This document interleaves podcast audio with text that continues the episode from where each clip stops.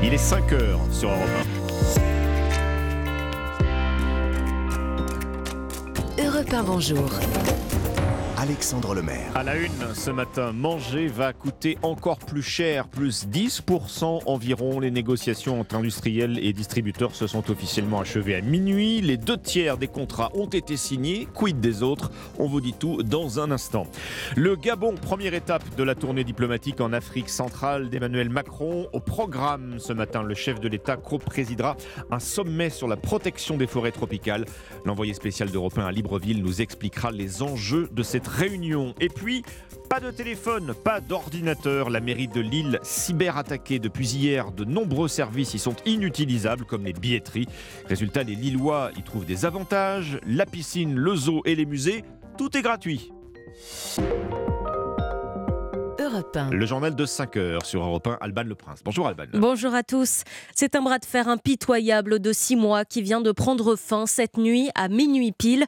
Les négociations annuelles entre industriels et distributeurs censées définir les tarifs auxquels les enseignes achètent les produits de grandes marques et les prix de l'alimentation dans les rayons de nos supermarchés risquent bien de flamber de 10% environ. Car ça y est, Baptiste Morin, c'est la fin des discussions. Officiellement, oui, mais toutes les négociations n'ont pas abouti. Hier soir, un représentant de grands groupes agroalimentaires me confiait que seulement deux contrats sur trois avaient été signés chez lui, car pour la première fois, les industriels ont demandé des hausses à deux chiffres, cinq fois plus importantes qu'en temps normal. Voilà qui a attendu les discussions avec les distributeurs dès le départ. Pour les contrats signés, la hausse de prix sera de l'ordre de 10%, en plus des 14% d'inflation alimentaire déjà enregistrés. Pour les autres, il va encore falloir discuter. En théorie, s'il n'y a pas d'accord, la DGCCRF, le gendarme de la consommation, doit intervenir car le consommateur serait lésé, sauf qu'elle ne le fera pas avant deux ou trois jours, ce qui laisse le temps aux industriels et aux distributeurs de se parler. Mais au bout du compte, des tensions devraient subsister sur certains produits, produits qui risqueraient à terme de disparaître des rayons des grandes surfaces. Merci Baptiste Morin, chef du service économie d'Europe 1. Et à 6h40 tout à l'heure sur Europe 1, je recevrai Fabrice Gerbert, c'est le fondateur de Tout Juste. Tout Juste, c'est une toute nouvelle enseigne de hard discount, de supermarché en France, avec une promesse qui ne passe pas inaperçue en cette période d'inflation, des prix jusqu'à 5 à 10% moins chers que la concurrence, hard discounter euh, compris, c'est à 6h40 sur Europe Macron, assassin, Poutine, au secours. Les jeunes Congolais ont manifesté hier à Kinshasa contre la venue du président français qu'ils accusent de soutenir le Rwanda aux dépens du pays. Illustration hein, de ce sentiment anti-français qui grandit en Afrique. Emmanuel Macron, lui, est en pleine tournée diplomatique. Il est en ce moment au Gabon. Première étape, Arthur Delaborde, vous êtes l'envoyé spécial d'Europe 1 à Libreville où le président est arrivé dans la soirée. Il a dîné avec son homologue Ali Bongo et co-présidera ce matin euh, un sommet sur la protection des forêts tropicales. Oui, l'objectif de ce sommet est très ambitieux, comme l'explique le ministre français de la Transition écologique, Christophe Béchu. Jusqu'à maintenant, celui qui déforeste, bon an, mal an, il en tire un avantage économique. Parce qu'on a beau pleurer, regarder ce qui se passe, euh, à la fin, euh, ces produits arrivent chez nous. Comment est-ce qu'on inverse ça? D'abord en luttant contre la déforestation, et ensuite en finançant ceux qui ne déforestent pas. Rémunérer les États qui protègent leurs forêts, c'est donc le principal enjeu. Le Gabon le réclame depuis longtemps, sans grand succès jusqu'à présent. Il faut dire que les mécanismes financiers sont très complexes et qu'ils ne font pas l'unanimité chez les experts. Quelles que soient les avancées qui seront actées ici lors du sommet, le chemin sera encore long pour mettre en place des solutions véritablement vertueuses, d'autant qu'aucun dirigeant d'Amérique latine n'est présent ici à Libreville, or ils sont évidemment les premiers concernés par la déforestation. L'Amazonie émet en effet aujourd'hui plus de carbone qu'elle n'en capte. Arthur Delaborde, envoyé spécial d'Europe 1 Libreville au Gabon. Il est 5h04 sur Europe 1 après des débats enflammés sur la réforme des retraites à l'Assemblée nationale. Place maintenant au Sénat. Oui, coup d'envoi des discussions. Aujourd'hui, les sénateurs ont 110 heures pour débattre des 4718 amendements déposés sur le texte. Le Palais du Luxembourg doit aller au bout de l'examen de la réforme des retraites. Plaide ce matin dans le Figaro son président Gérard Larcher qui assure qu'il fera le maximum pour y parvenir. Cette question, à présent, peut-on dire enfin qu'en France, euh, la, désindustrialisation est de l'histoire ancienne? En tout cas, si l'on en croit un rapport publié par euh, Trendéo ce matin, on peut y croire. Le cabinet relève une accélération du redressement de l'industrie française pour 2022, ce qui signifie qu'en gardant le même rythme dans 4 ans, Margot Faudéré, la France pourrait retrouver son niveau de 2009. Oui, et pour preuve, le nombre de créations nettes d'emplois dans l'industrie qui a quasiment atteint 37 000 en 2022, 5 000 de plus qu'en 2021, son plus haut niveau depuis la crise financière des années 2008-2009.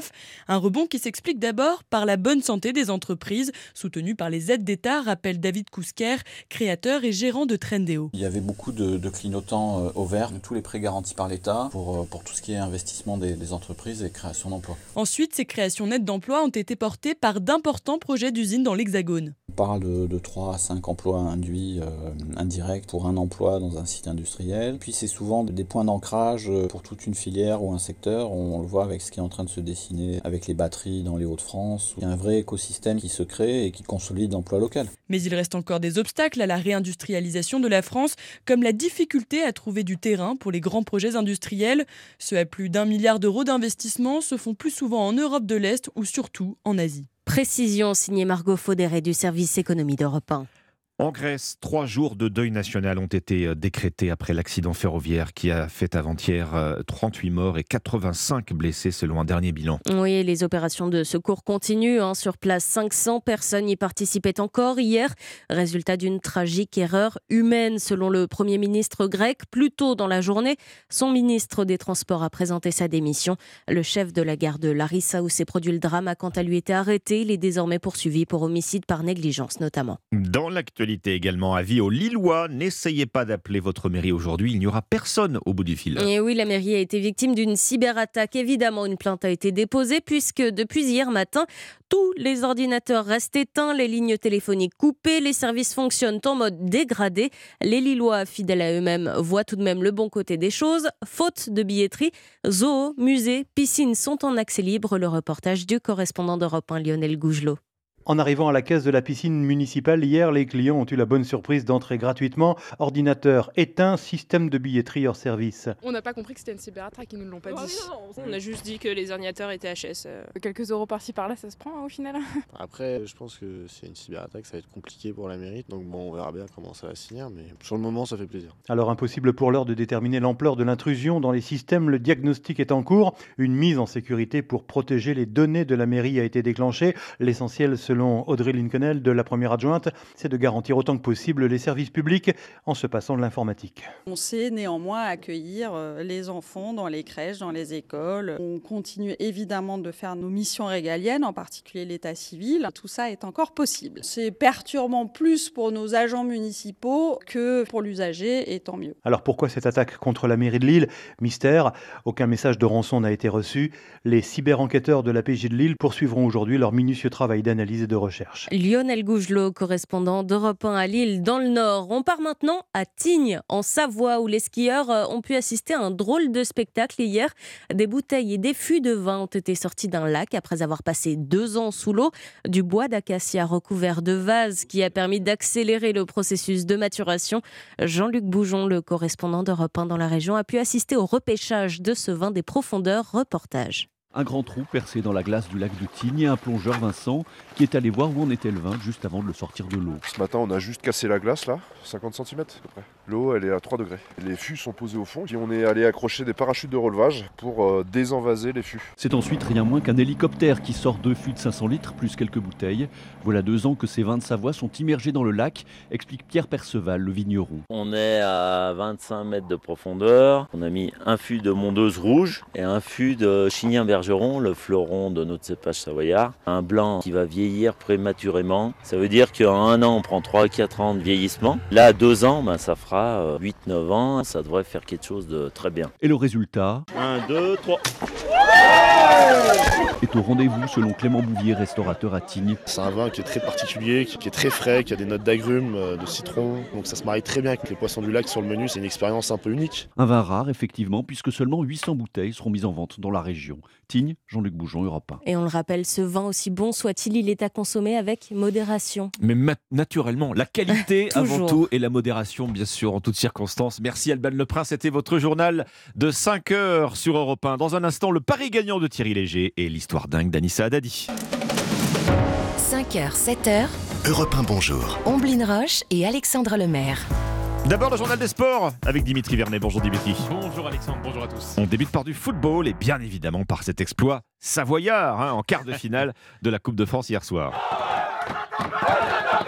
Eh oui, vous l'entendez, hein, la joie dans le vestiaire des joueurs d'Annecy, héroïque après avoir éliminé l'Olympique de Marseille au tir au, but hier soir après un, match nul de but partout. Un exploit retentissant du club pensionnaire de Ligue 2 qui a décroché son ticket pour les demi-finales de la Coupe de France à l'extérieur dans un stade vélodrome à guichet fermé. Le défenseur annecyien Maxime Bastian n'en revient toujours pas. On n'a pas encore réalisé vraiment ce qu'on ce qu'on a réussi à faire parce que venir, euh, venir au Vélodrome, réussir à, à battre Marseille devant, devant son public, il y a- il y, a peu d'équipes qui arrivent à le faire, même quand on regarde en Ligue 1. Donc je pense qu'on peut dire que c'est un exploit et qu'on est, tous, euh, on est tous très heureux et on va fêter ça tous ensemble. L'Olympique de Marseille, de son côté sombre, au fond du lac. hein, en moins de 4 jours, leurs rêves de sacre en Ligue 1 et en Coupe de France se sont envolés. Le milieu phocéen Matteo Gandouzi n'a pas pu retenir sa colère au micro européen de Stéphane Burgat. C'est euh, une énorme désillusion, simplement. C'est une- comme une faute professionnelle. C'est c'est pas digne de, de l'Olympique de Marseille, c'est pas digne de nous-mêmes. On doit être capable de, de beaucoup mieux faire et, et comme je dis, c'est pas normal, c'est vraiment pas normal. Alors Annecy rejoint donc euh, l'Olympique lyonnais en demi-finale de la Coupe de France. Mais qui sont les deux autres qualifiés, Dimitri? Eh bien, un ticket décroché par Nantes et Toulouse. Les Canaries euh, tenants du titre ont battu 2 buts à 1 les Lensois. Quant aux Toulousains, ils ont humilié leurs voisins rodez 6 buts à 1. Des rencontres marquées par cette minute de recueillement à la mémoire de Juste Fontaine.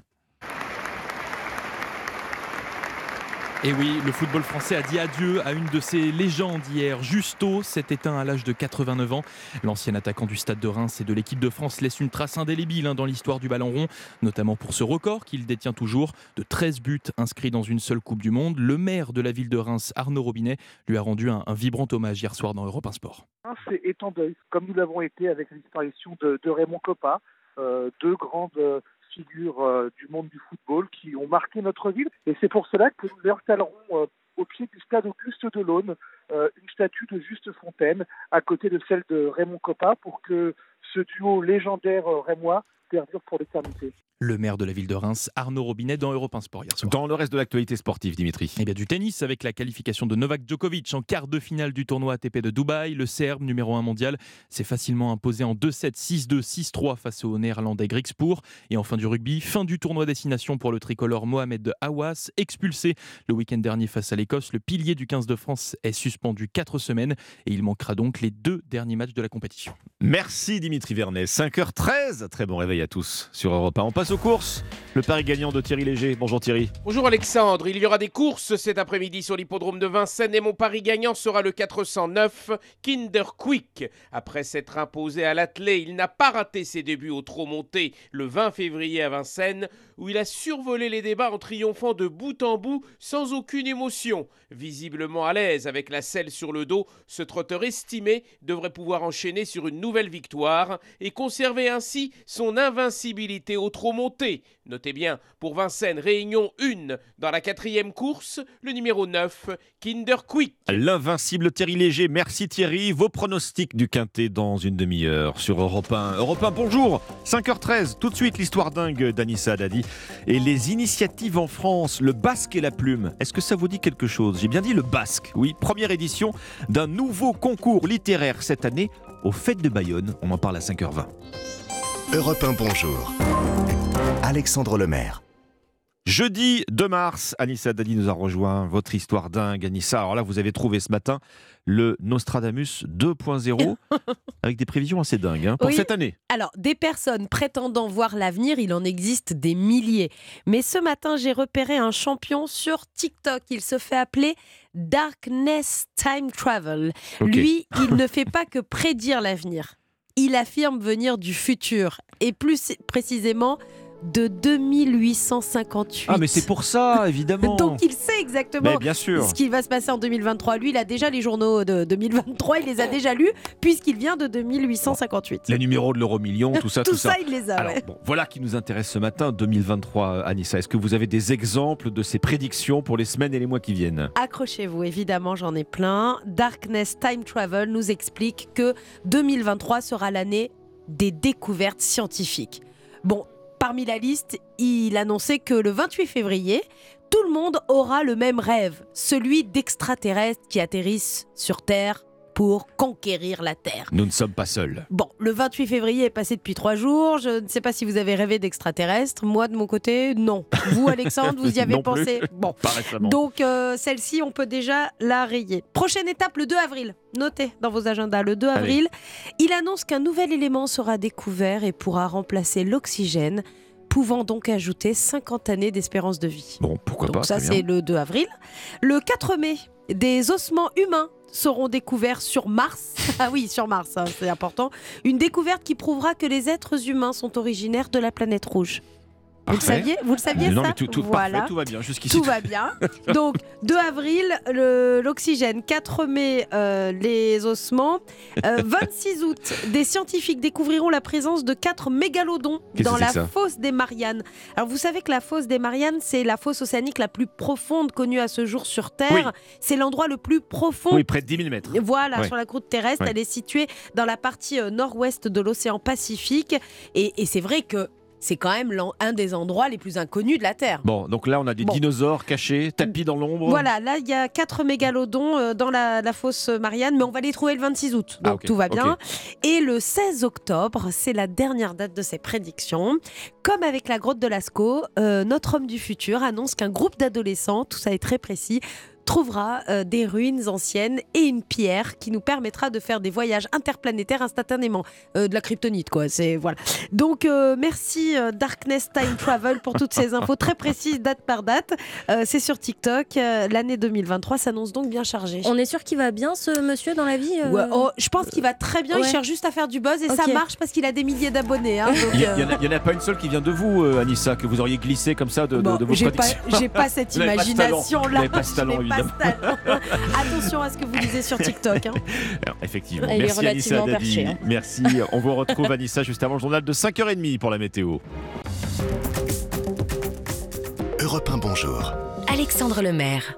Très bon début de journée avec euh, les initiatives en France à 5h18 sur Europe 1. Bonjour Omblin Roche. Bonjour Alexandre, bonjour à tous. C'est l'un des gros rendez-vous festifs de l'été en France et même bien au-delà d'ailleurs, les incontournables fêtes de Bayonne. Elles attirent chaque année euh, un million et demi de visiteurs. Et avec une grande nouveauté, Omblin, pour cette euh, édition 2023, un concours littéraire. Bonjour Gorka Robles. Bonjour Egonon. Avec euh, Pierre Casamidjana, vous avez eu l'idée de créer, la bonne idée de créer le concours littéraire des fêtes de Bayonne, le Basque et la Plume. C'est la toute première édition. Merci beaucoup d'être avec nous sur Europe 1 pour nous la présenter. Alors on connaît bien hein, les fêtes de Bayonne, bien sûr, qui font partie des plus importantes en France, qui se déroulent à la fin du mois de juillet. Le principe de ce concours littéraire, c'est quoi, Gorka Robles? Que chacun raconte ses fêtes de Bayonne? Alors, c'est racontez-moi vos fêtes, fiction ou réalité. L'idée, c'est de venir nous raconter ce qu'on imaginerait que ces fêtes, ces aventures qu'on a pu y vivre ou les aventures qu'on aimerait y vivre.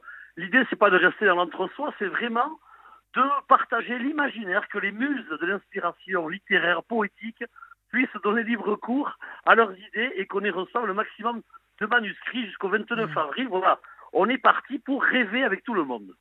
Vous parliez de faire rêver, et c'est important aussi, j'aimerais revenir sur ce point, les histoires peuvent être euh, fictives ou du vécu. Il n'y a pas de contrainte. Ouais, l'idée qu'on a eue avec ce concours, c'est de, le- de, de, le- de stopper à 10 000 signes. 10 000 signes, ça représente approximativement 4 pages et demie. C'est un format qui est moins charté que ce qui peut exister dans tous les concours littéraires qu'on a aujourd'hui en France et qui permet l'accès à se, à se lâcher à toutes les plumes qui sont encore un peu timides pour pouvoir nous raconter. Alors nous, on a choisi, avec le jury prestigieux que l'on a, de prendre cette formule. Ça peut être un poème, ça peut être un haïku, on nous a proposé ça, une pièce de théâtre en quatre pages et demie. Bref, de nous raconter, réalité ou fiction, ce que l'on va pouvoir euh, raconter de ces fêtes de Bayonne. Et sous le format que l'on souhaite. On le précise bien, hein, le basque et la plume, Gorka Robles, c'est un concours amateur. Qui peut y participer? Alors, nous, ce qui nous intéresserait, euh, c'est que le maximum de monde y participe. Il ne faut pas être originaire de Bayonne ou du Pays Basque pour pouvoir participer à ce concours.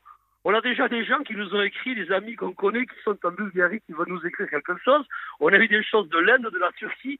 Les fêtes de Bayonne, ça parle vraiment au monde entier, puisque cette fête est fêtée par tous les gens d'ici à travers le monde le jour de l'ouverture des fêtes de Bayonne. Mais cette fête, elle s'ouvre partout dans le monde. Eh bien, c'est ce qu'on souhaite aussi avec ce concours littéraire, c'est que tous les gens qui aiment, qui ont cet esprit de fête et de partage, participent à notre concours littéraire en quatre pages et demie.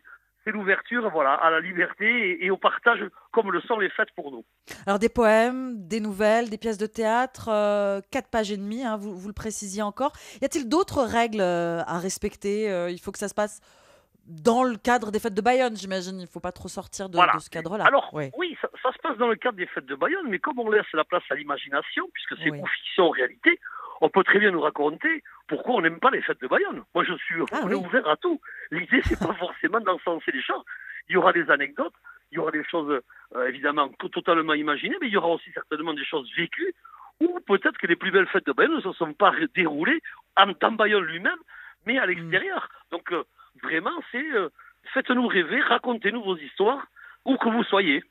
Racontez-nous vos histoires en français ou en basque. Alors voilà, le concours est ouvert en deux langues cette année, en français et en basque. Ce seront deux concours différents.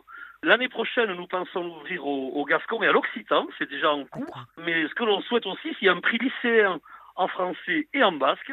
Donc on aura surtout la chance, au mois de juillet, que tous ces manuscrits soient édités dans un livre qui sortira pour, mais pour pouvoir savourer les cinq manuscrits retenus comme finalistes. Et trois pour les lycéens, voilà. Trois pour les lycéens et puis des adultes euh, amateurs. On parle sur Europe 1 du concours littéraire des fêtes de Bayonne, le basque et la plume. Dans la pratique, quel est le déroulé, Gorka Robles? Le concours a été lancé en, en décembre dernier. C'est quoi la suite? On parlait du 29 avril. On a lancé le concours le 6 décembre dernier, donc ça veut dire que là, il restera encore deux mois entiers, puisqu'on on relève les copies le 29 avril. Donc ça laisse deux mois encore pour écrire quatre pages et demie, ce qui n'est pas insurmontable, me semble-t-il. Ensuite, nous, dès que nous recevons les manuscrits, ils sont rendus anonymes par la maison d'édition Atlantica qui publiera le livre et qui travaille avec nous. Nous réunirons notre jury de prestige le 15 juillet, autour, autour du 15 juin, pour faire paraître l'ouvrage le 13 juillet 2023 à Bayonne. On annoncera et on présentera ce fameux livre avec les meilleurs manuscrits qui nous auront été envoyés. Bien, donc effectivement encore du temps pour rendre son manuscrit, pour être lu par euh, des membres du jury. Il y a un jury pour chaque langue, c'est ça? Oui, il y a un jury pour chaque langue. Alors le jury en français il est, il est co-présidé par Florence Delay, qui est de l'Académie française, et par Francis Marmande, qui est euh, un auteur et un, un professeur d'émérite des facultés de, de Paris, de Lyon, qui a été aussi un journaliste au monde, critique, euh, jazzman, fait un, un- un- un homme incroyable. On a aussi Frédéric Bédé qui nous fait l'amitié de venir participer au jury, ainsi que Jean-Paul Allègre, qui est le, le grand auteur euh, de pièces dramatiques que l'on connaît euh, en France, et Maria Larrea, certainement, qui vient de sortir un ouvrage, Les gens de Bilbao naissent là où ils vont. Donc, voyez, voyez, on a un jury prestigieux en français, et l'autre jury est présidé par Italo Borda, qui a reçu le prix Euskadi, qui est l'équivalent du Goncourt en l'an 2000, et qui, euh, on a aussi Pachi Garat, qui, qui est le chanteur que l'on connaît, qui fera partie du jury en langue basque. Donc, vous voyez, on a plein de personnages prestigieux pour ce premier concours. Combien avez-vous reçu de manuscrits jusqu'à maintenant? Puisqu'on a, on l'a dit, hein, c'est ouvert depuis le début décembre. Depuis le 6 décembre, on est à plus d'une cinquantaine de manuscrits reçus. Ah oui, quand même. À ce qui paraît, euh, pas beaucoup. Et en fait, tous les gens de- d'autres concours qu'on a pu consulter nous ont dit vous inquiétez pas, c'est comme les impôts, tout le monde paye au dernier moment. Après, vous allez recevoir un rush la dernière semaine. Il reste encore euh, deux mois, hein, vous le disiez, pour envoyer euh, Oui. ce texte. Mettre à l'honneur l'univers des fêtes de Bayonne, mais aussi créer une nouvelle tradition littéraire autour de cet événement. Promouvoir des récits, l'écriture en français, l'écriture en basque. En résumé, c'est un petit peu l'objectif de votre concours, euh, euh, Gorka. Et bien sûr, puisque, puisque cette, euh, je pense que le mot fête et littérature sont, peuvent être très liés, et c'est merveilleux de pouvoir ben, découvrir tout ce, qui, se- tout ce qui tourne, parce que ce sont tellement d'histoires qui se sont passées à ces fêtes, entre les rencontres amoureuses, les rencontres d'amitié, les moments ben, d'euphorie, de folie, de, de partage, de liberté qui existent à travers ces fêtes. Donc pouvoir le lire et pouvoir le coucher sur du papier avec des auteurs certainement en herbe, parce qu'on aura des plumes tout à fait inédites, les gens vont, j'espère, et je, et je le sais déjà parce que je l'ai entendu autour de moi, se jettent dans cette aventure parce que ce format les inspire et qui plus est, euh, l'histoire et le thème sont quand même très inspirants aussi. Et avec une euh, publication, hein, vous le disiez, des textes publiés aux éditions euh, Atlantica, le partage, Oui. la fête, la littérature. Merci beaucoup, Gorka Robles. Vous êtes le cofondateur du concours littéraire des fêtes de Bayonne. Avec plaisir, ce concours qui s'appelle Le Basque et la Plume. C'est donc en ce moment. On peut encore déposer son manuscrit, on l'a dit, jusqu'au 29 avril. Et je rappelle que cette année, les fêtes de Bayonne se dérouleront du 26 au 30 juillet. Bonne journée. Merci beaucoup, au revoir. Merci à vous, euh, Omblin Roche. Alors, je sais pas vous, mais euh, en, hors littérature, quand j'entends parler des fêtes de Bayonne, j'ai toujours un petit creux. C'est vrai, on y mange tellement bien euh, à Bayonne. Comment d'ailleurs ne pas vous recommander la table des bons vivants sur Europe 1 Laurent Mariotte vous accueille tous les samedis de midi, de 11h à midi 30. Il sera entouré ce samedi de ses complices Olivier Pouls et, et Philippe Toinard, avec comme menu une dégustation de choux farcis. Je ne vous dis que ça. L'invité de Laurent Mariotte ce samedi, Laurent Baffy. 5h26. Vous êtes sur Europe 1 et c'est Zazie qui vous accompagne euh, ce matin. Vous écoutez Couleur. Europe 1, bonjour. Alexandre Lemaire.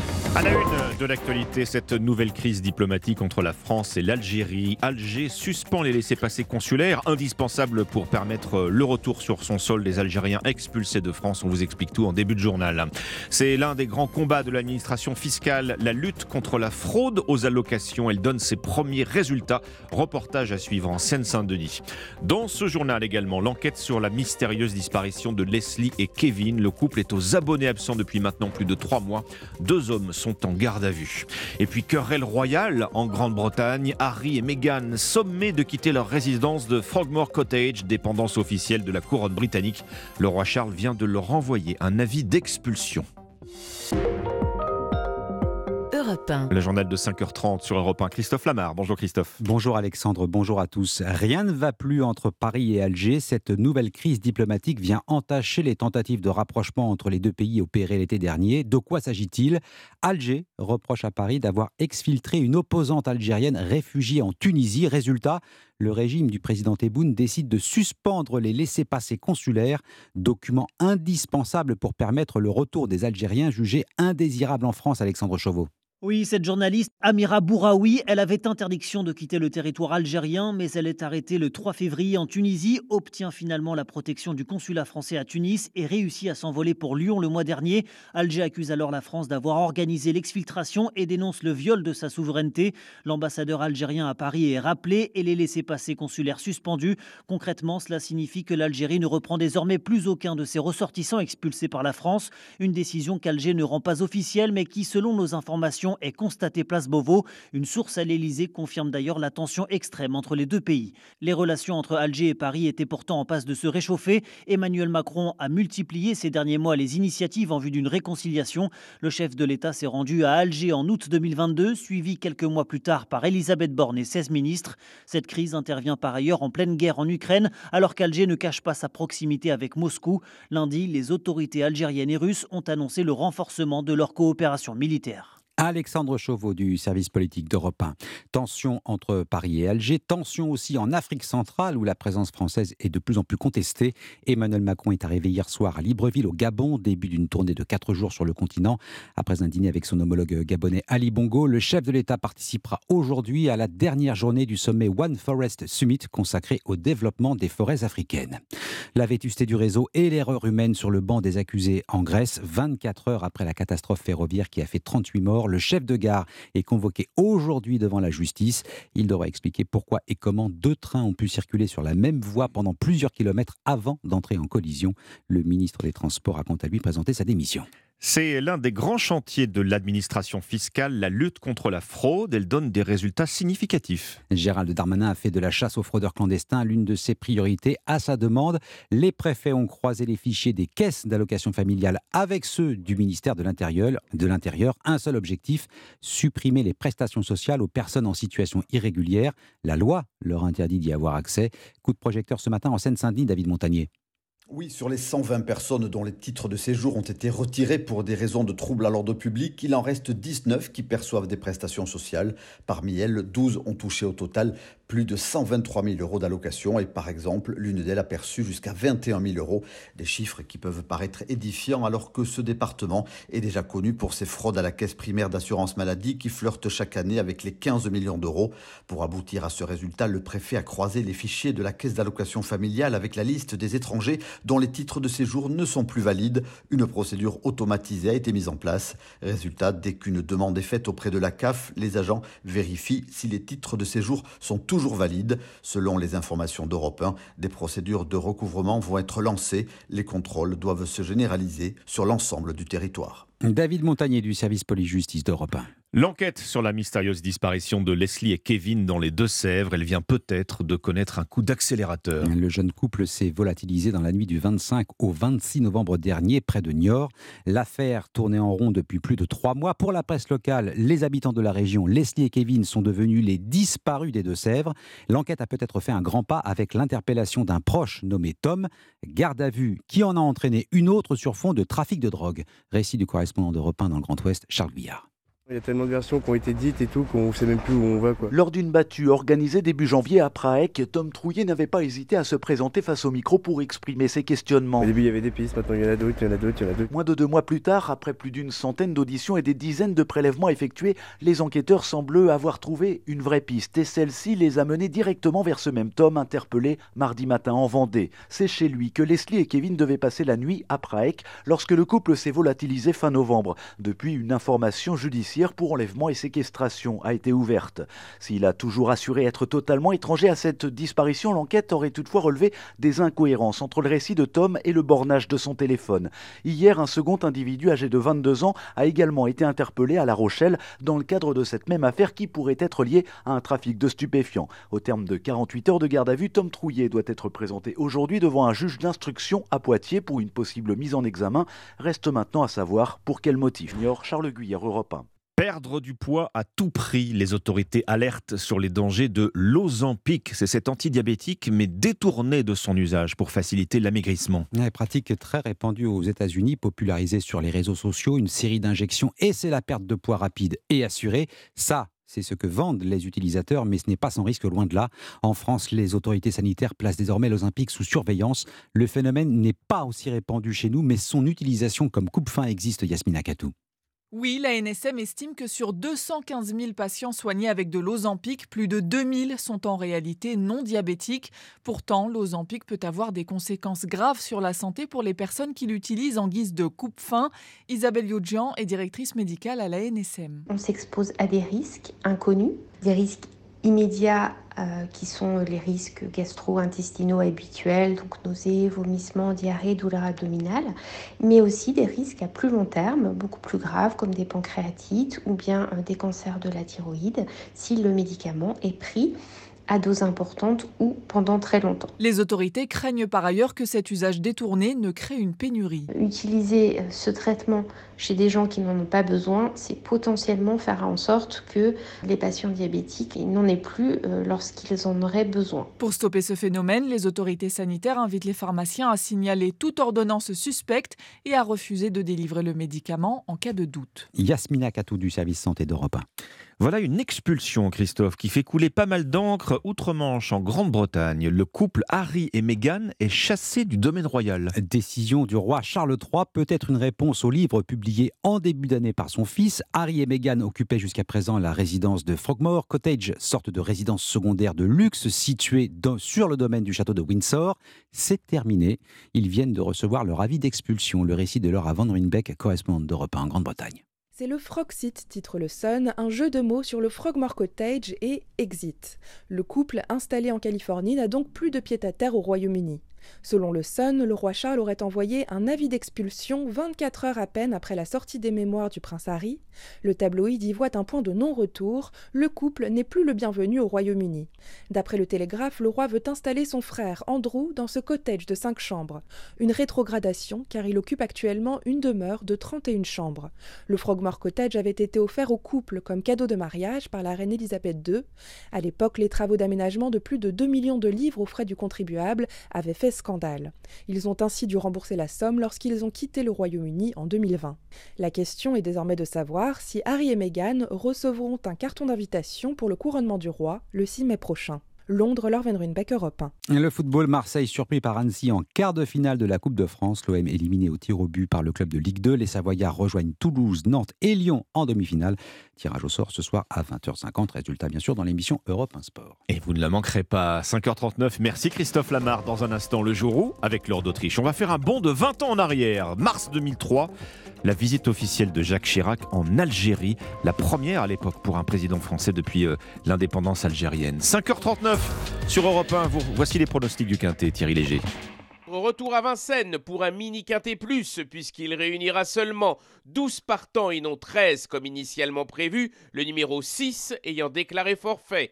Deux solides favoris, les numéros 7, Gaspard de Brion, titulaire de trois victoires cet hiver, la dernière ayant été obtenue dans un quintet le 16 février à Vincennes. Sur les 2700 mètres de la grande piste, le parcours qui nous intéresse cet après-midi, et 13, Goélando Fort, visiblement revenu au mieux et idéalement engagé au plafond des Ensuite, je vous propose les numéros 11 Gamet de Liton et 1 Bilo Jepson qui ont fait jeu égal avec Goélando Fort le 29 janvier à Vincennes, avec Falco d'Avaroche le numéro 12 qui, je le sais, a été préparé avec minutie pour cet objectif.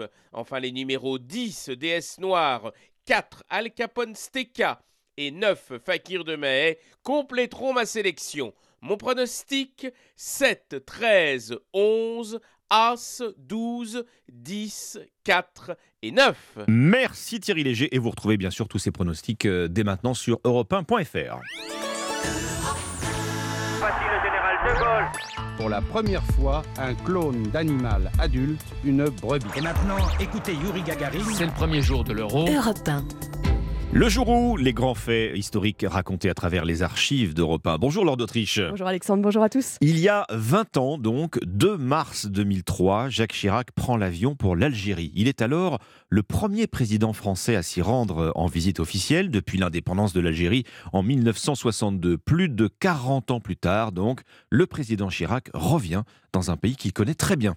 Oui, peu d'Algériens alors le savent, mais il a vécu en Algérie, il y a fait la guerre et puis il y est revenu comme haut fonctionnaire. Le 2 mars 2003, lorsque Jacques Chirac arrive à Alger, des milliers de personnes l'acclament sous une pluie de confettis et demandent aussi des visas. Visa. Le consulat de France reçoit 3000 demandes par jour de ces visas tant convoités. Vive Jacques Chirac, allez pour me donner les visas le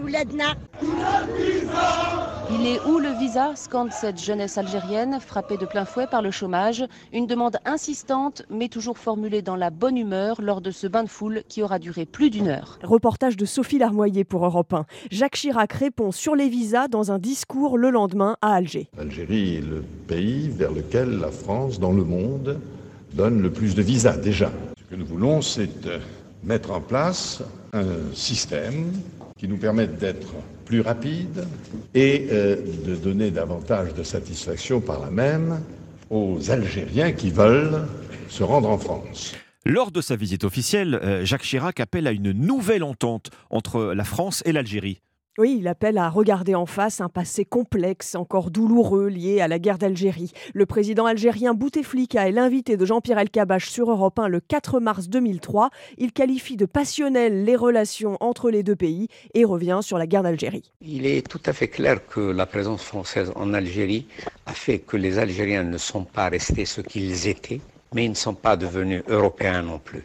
Nous nous comprenons très vite, les Français et nous. Euh, nous connaissons leurs astuces et ils connaissent les nôtres. Et lors de cette visite en 2003, Jacques Chirac a aussi promis plus d'enseignants et d'entrepreneurs pour aider au développement économique de l'Algérie. Merci Lord d'Autriche. Le jour où revient demain sur Europe 1. Europe 1, bonjour. 5h43. Dans quelques minutes, la prescription culture. Nicolas Caro revient avec euh, une nouvelle collection chez 10-18. True Crime, c'est un retour sur des affaires criminelles marquantes. Et puis le premier roman de Thomas Fersen, Dieu sur Terre. Le chanteur le joue aussi en ce moment sur scène. Marie Jiquel y est allée pour vous. Europe 1, bonjour. Alexandre Lemaire. Bienvenue si vous nous rejoignez à 5h44 euh, sur Europe 1. C'est un rapport choc sur l'état de nos services de maternité en France. Établi par un collège de spécialistes, ces conclusions ne prennent pas de pincettes. Le rapport pointe une centaine de petites maternités où il devient désormais dangereux, pas moins, d'accoucher. Il ne faudrait plus donc y pratiquer des naissances pour ne pas mettre en danger les jeunes mères et leurs bébés. Ces recommandations ont été présentées ce mardi à l'Académie de médecine. Bonjour, professeur Yville. Bonjour, monsieur. Chef de la maternité de l'hôpital Necker à Paris, vous êtes donc euh, le co-auteur de ce rapport avec 14 autres spécialistes. Vos conclusions, elles sont sans détour. Hein. Vous estimez qu'il existe aujourd'hui un certain nombre de maternités euh, sur notre territoire où la sécurité des accouchements n'est plus garantie. Alors c'est un constat, il ne faut pas tirer sur le messager. Ces maternités de type 1 qui font moins de 1000 accouchements, elles ferment massivement depuis 20 ans et 30% d'entre elles ont fermé dans les 10 dernières années. Lorsqu'elles ferment spontanément, elles ferment de façon douloureuse, en commençant par des fermetures euh, temporaires, en utilisant de l'intérim à plus de 80%. On peut même appeler ça du mercenariat quelquefois.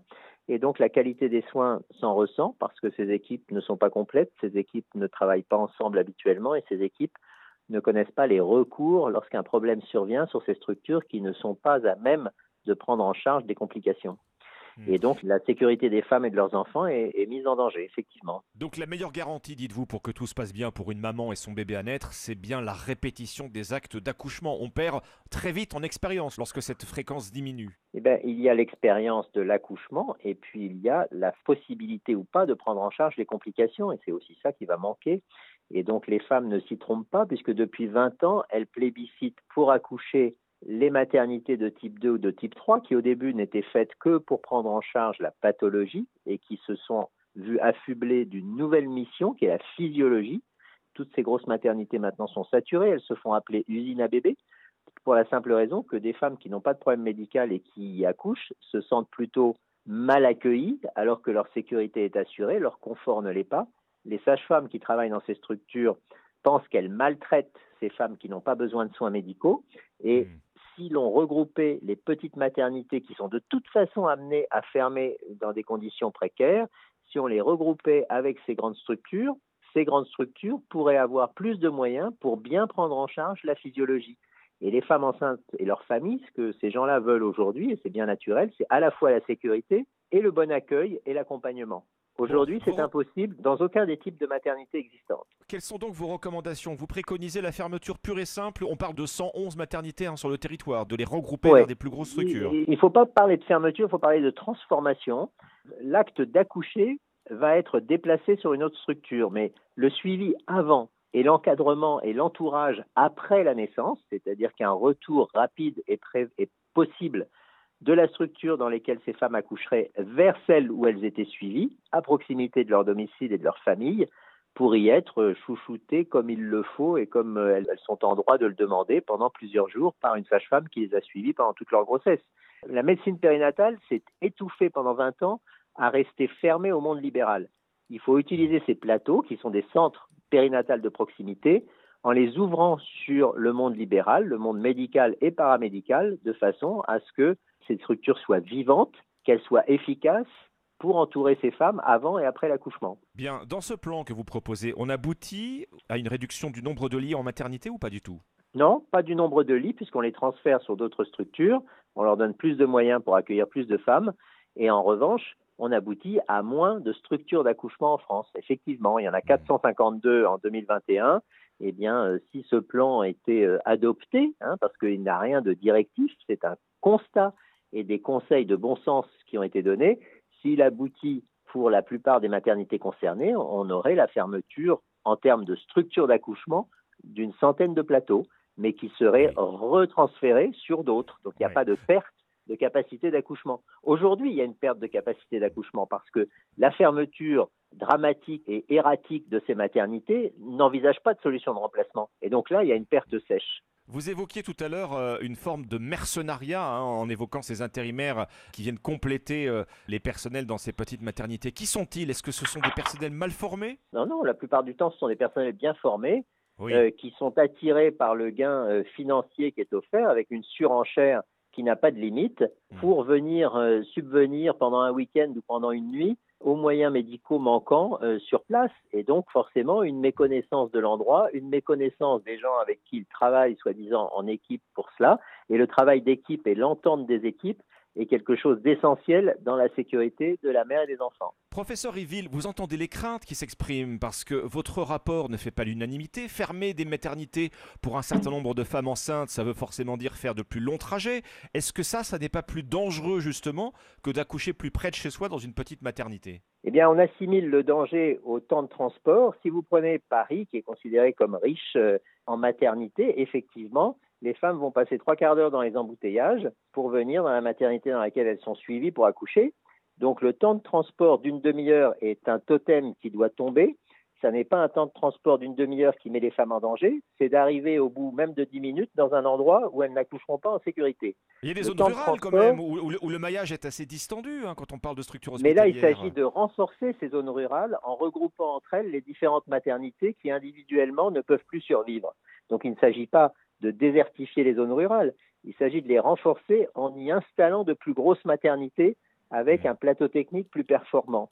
Et donc l'allongement de la durée, si vous voulez, du trajet, dans la simulation qu'on a fait, on passe de 0,3% de la population qui vit déjà à plus d'une heure d'une maternité, j'ai dit de la population, hein, qui n'est pas toujours Oui. des femmes enceintes, bien entendu, on passerait à 0,9%. Donc on reste quand même dans une proportion extrêmement faible de la population.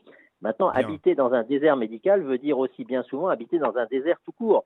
Donc, euh, euh, effectivement, euh, si on veut avoir une maternité à 10 minutes de chez soi, il faut choisir un habitat qui soit à 10 minutes d'une maternité. Mais enfin, c'est un peu marcher sur la tête. On entend donc vos recommandations, professeur Yville. Que se passe-t-il selon vous si celles-ci ne sont pas suivies, ne sont pas entendues? Ah ben, si elles ne sont pas entendues, on va continuer à voir mourir progressivement et dans des conditions de sécurité déplorables des petites maternités qu'on aura voulu absolument maintenir en vie alors que leur destin est tout à fait prévisible, encore une fois parce que le mouvement très large des femmes qui souhaitent à la fois la sécurité et l'accueil, c'est d'aller dans des grosses structures et que ces petites maternités, je vous dis, elles ont fermé pour un tiers d'entre elles déjà depuis dix ans et que cette fermeture s'accélère et que chaque été, on a une poussée de fièvre qui en fait fermer encore plus vite, beaucoup plus, et qu'il n'y a aucune raison pour que cette tendance s'inverse. Merci professeur Yville. Je rappelle que vous êtes chef de la maternité de l'hôpital Necker à Paris, co-auteur donc euh, de ce rapport euh, présenté à l'Académie de médecine et qui préconise la fermeture d'un peu plus d'une centaine de petites maternités sur notre territoire pour assurer précisément euh, euh, la sécurité euh, des mères et de leurs bébés à naître. Merci à vous. Merci à vous. Europe 1, bonjour. 5h51 sur Europe 1, les titres de ce jeudi de mars. Alban Le Prince. C'est fini après six mois de négociations. Euh, les négociations justement annuelles entre distributeurs et industriels ont pris fin cette nuit avec à l'horizon des hausses de prix de l'ordre de 10% dans les rayons de nos supermarchés. Macron assassin, Poutine au secours. Manifestation hier à Kinshasa contre la venue d'Emmanuel Macron en République démocratique du Congo. Illustration du sentiment anti-français qui grandit en Afrique. Aujourd'hui, Emmanuel Macron est au Gabon où il co-présidera un sommet sur la protection des forêts. L'Ukraine a vaincu la terreur hivernale. Déclaration du chef de la diplomatie hier après une attaque massive de drones ukrainiens en Crimée, annexée en 2014. La Russie assure les avoir neutralisés. Et puis du foot avec cette surprise hier en quart de finale de la Coupe de France. Annecy a créé l'exploit en éliminant Marseille au tir au but. Toulouse s'est imposé 6 buts à 1 face à Rodez et Nantes a battu Lens 2-1.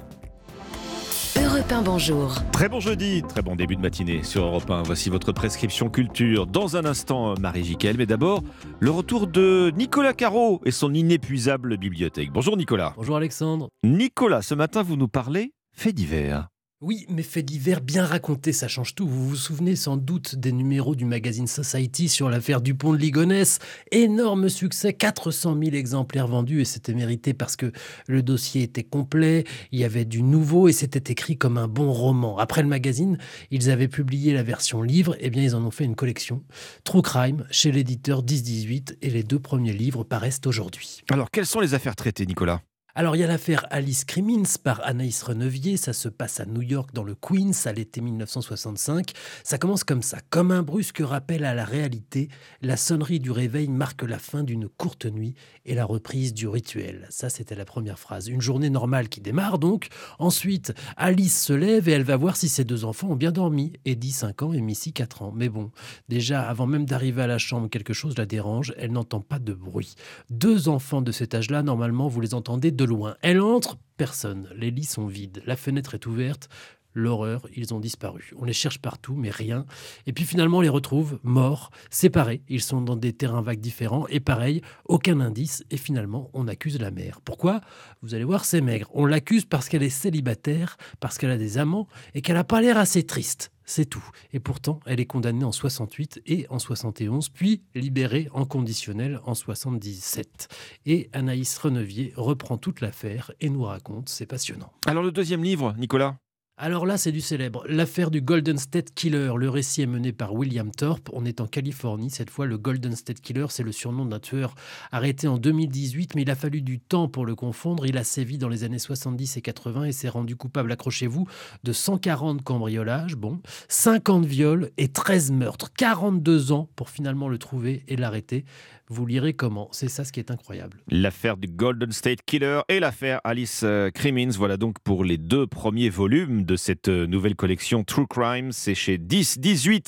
Merci Nicolas Caro. Et bonjour Marie Jiquel. Bonjour Alexandre. C'est un chanteur à l'univers euh, poétique dans lequel une chauve-souris tombe amoureux d'un parapluie. Et oui, Thomas Fersen présente son premier roman Dieu sur Terre. C'est un roman qu'il joue aussi sur scène. En ce moment, il est question de l'enfance du chanteur et d'un grand frère fantasmé, son Dieu sur Terre justement. Oui, vous savez Alexandre, c'est le grand frère taquin, crâneur, le chouchou des parents.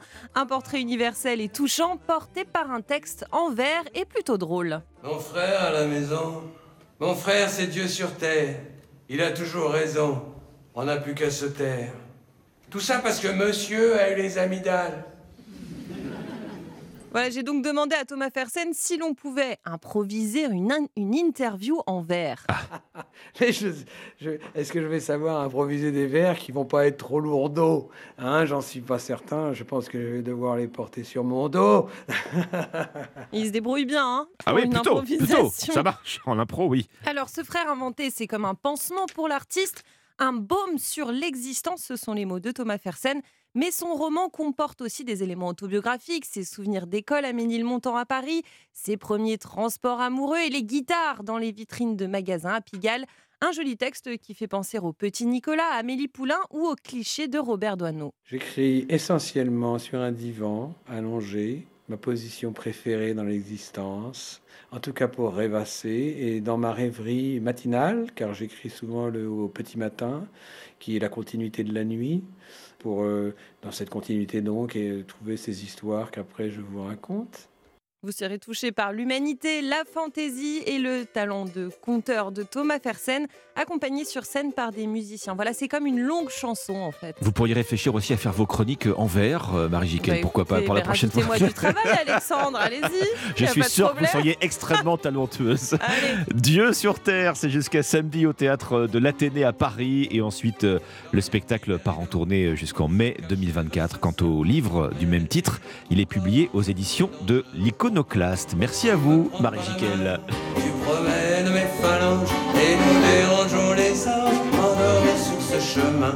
Tu t'assois sur mon chapeau, tu n'écrases pas tes mégots. Tu siffles mon cognac, ton rire est démoniaque. Tu viens frapper un grand coup dans ma vie de hibou, mais pour tes beaux yeux bijoux. Cœur fait le Jacques, bijou et dans la vis de l'escalier de service, elle vient frapper à la porte de ma vie de cloporte. Même si elle me propose les roses, bah je mon bouquin pour le baldaquin. Thomas Fersen sur Europe 1. Bienvenue si vous nous rejoignez bon réveil, 5h57. Nous sommes euh, jeudi 2 mars. À suivre l'interview écho tout à l'heure, ce sera à 6h40. Une nouvelle enseigne Hard Discount fait son apparition en France. Elle s'appelle tout juste. En un seul mot, sa promesse ne passe pas inaperçue en pleine inflation. Ce sont des prix 5 à 10% moins chers que la concurrence grâce à des circuits courts. Fabrice Gerbert, le fondateur de Tout juste, sera notre invité à 6h40 sur Europe 1. À suivre également notre revue de presse décalée. Vous retrouverez le pressing juste après le journal de 6h. Et puis la partition d'Ombin Roche. Il est le batteur français qui a joué avec Sting, Tears for Fears, Stéphane Escher et tant d'autres. On l'entend aussi sur euh, l'album So de Peter Gabriel.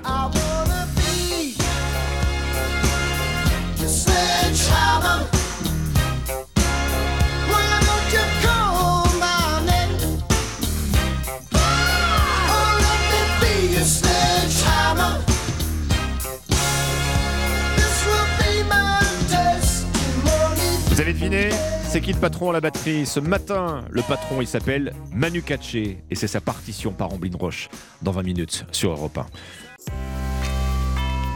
Il est pile 6 heures sur Europe 1. 1, bonjour. Alexandre Lemaire. À la une ce matin, la tournée marathon d'Emmanuel Macron en Afrique centrale. Le président à la reconquête de ce continent où le sentiment anti-français gagne du terrain. Au programme aujourd'hui, un sommet au Gabon consacré à la lutte contre la déforestation. On y retrouvera dans un instant l'envoyé spécial d'Europe 1. Les sénateurs se penchent aujourd'hui sur la réforme des retraites en séance publique. Des débats pour une dizaine de jours et un gouvernement qui réfléchit déjà au prochain chantier urgent pour la France. Sur la table, l'immigration, mais aussi le nucléaire. Comment lutter contre la flambée des prix Les nouveaux tarifs d'achat étaient au centre de négociations euh, musclées entre industriels et fournisseurs. Six mois de discussions qui ont pris fin hier soir. Enfin, les hommages se multiplient après la disparition de Juste Fontaine. On ira en fin de cette édition à Reims, où le maire veut ériger une statue en l'honneur de cette euh, légende du football. Le journal de 6 heures présenté par Elam Medjahed. Bonjour Elam. Bonjour Alexandre, bonjour à tous. Emmanuel Macron poursuit donc sa tournée en Afrique centrale. Le président est en ce moment dans la capitale gabonaise. Hier soir, le chef de l'État a dîné avec son homologue Ali Bongo. Ce matin, Emmanuel Macron se rend dans la forêt près de Libreville. Objectif constater les dégâts de la déforestation et défendre la protection de la biodiversité. De bonnes intentions juste avant de participer au sommet One Forest Summit, un rendez-vous qui ne devrait pas se révéler décisif, Arthur Delaborde. Oui, l'objectif de ce sommet est très ambitieux, comme l'explique le ministre français de la Transition écologique, Christophe Béchu. Jusqu'à maintenant, celui qui déforeste, bon an, mal an, il en tire un avantage économique. Parce qu'on a beau pleurer, regarder ce qui se passe, euh, à la fin, euh, ces produits arrivent chez nous. Comment est-ce qu'on inverse ça? D'abord en luttant contre la déforestation, et ensuite en finançant ceux qui ne déforestent pas. Rémunérer les États qui protègent leurs forêts, c'est donc le principal enjeu. Le Gabon le réclame depuis longtemps, sans grand succès jusqu'à présent. Il faut dire que les mécanismes financiers sont très complexes et qu'ils ne font pas l'unanimité chez les experts.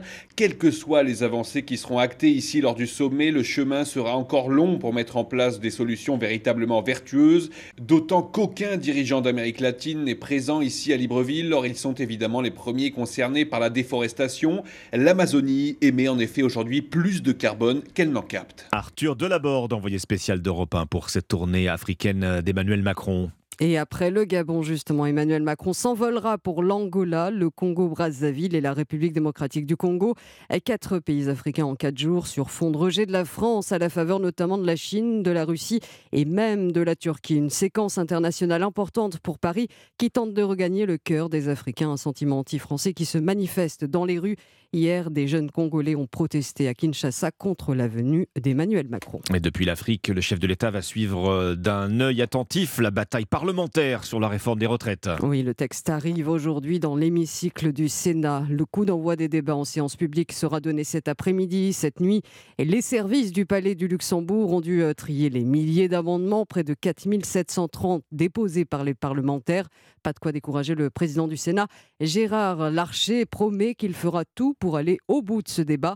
Un rythme effréné s'annonce au Palais du Luxembourg. 110 heures de discussion prévues en 11 jours de séance et presque autant de nuits. Un nouveau marathon. Pas de perte de temps pour le gouvernement qui compte bien lancer d'autres chantiers, mais lesquels en priorité C'est toute la question que se pose Emmanuel Macron. Le chef de l'État doit choisir avant les vacances d'été entre la loi immigration, la loi travail et la loi de relance du nucléaire.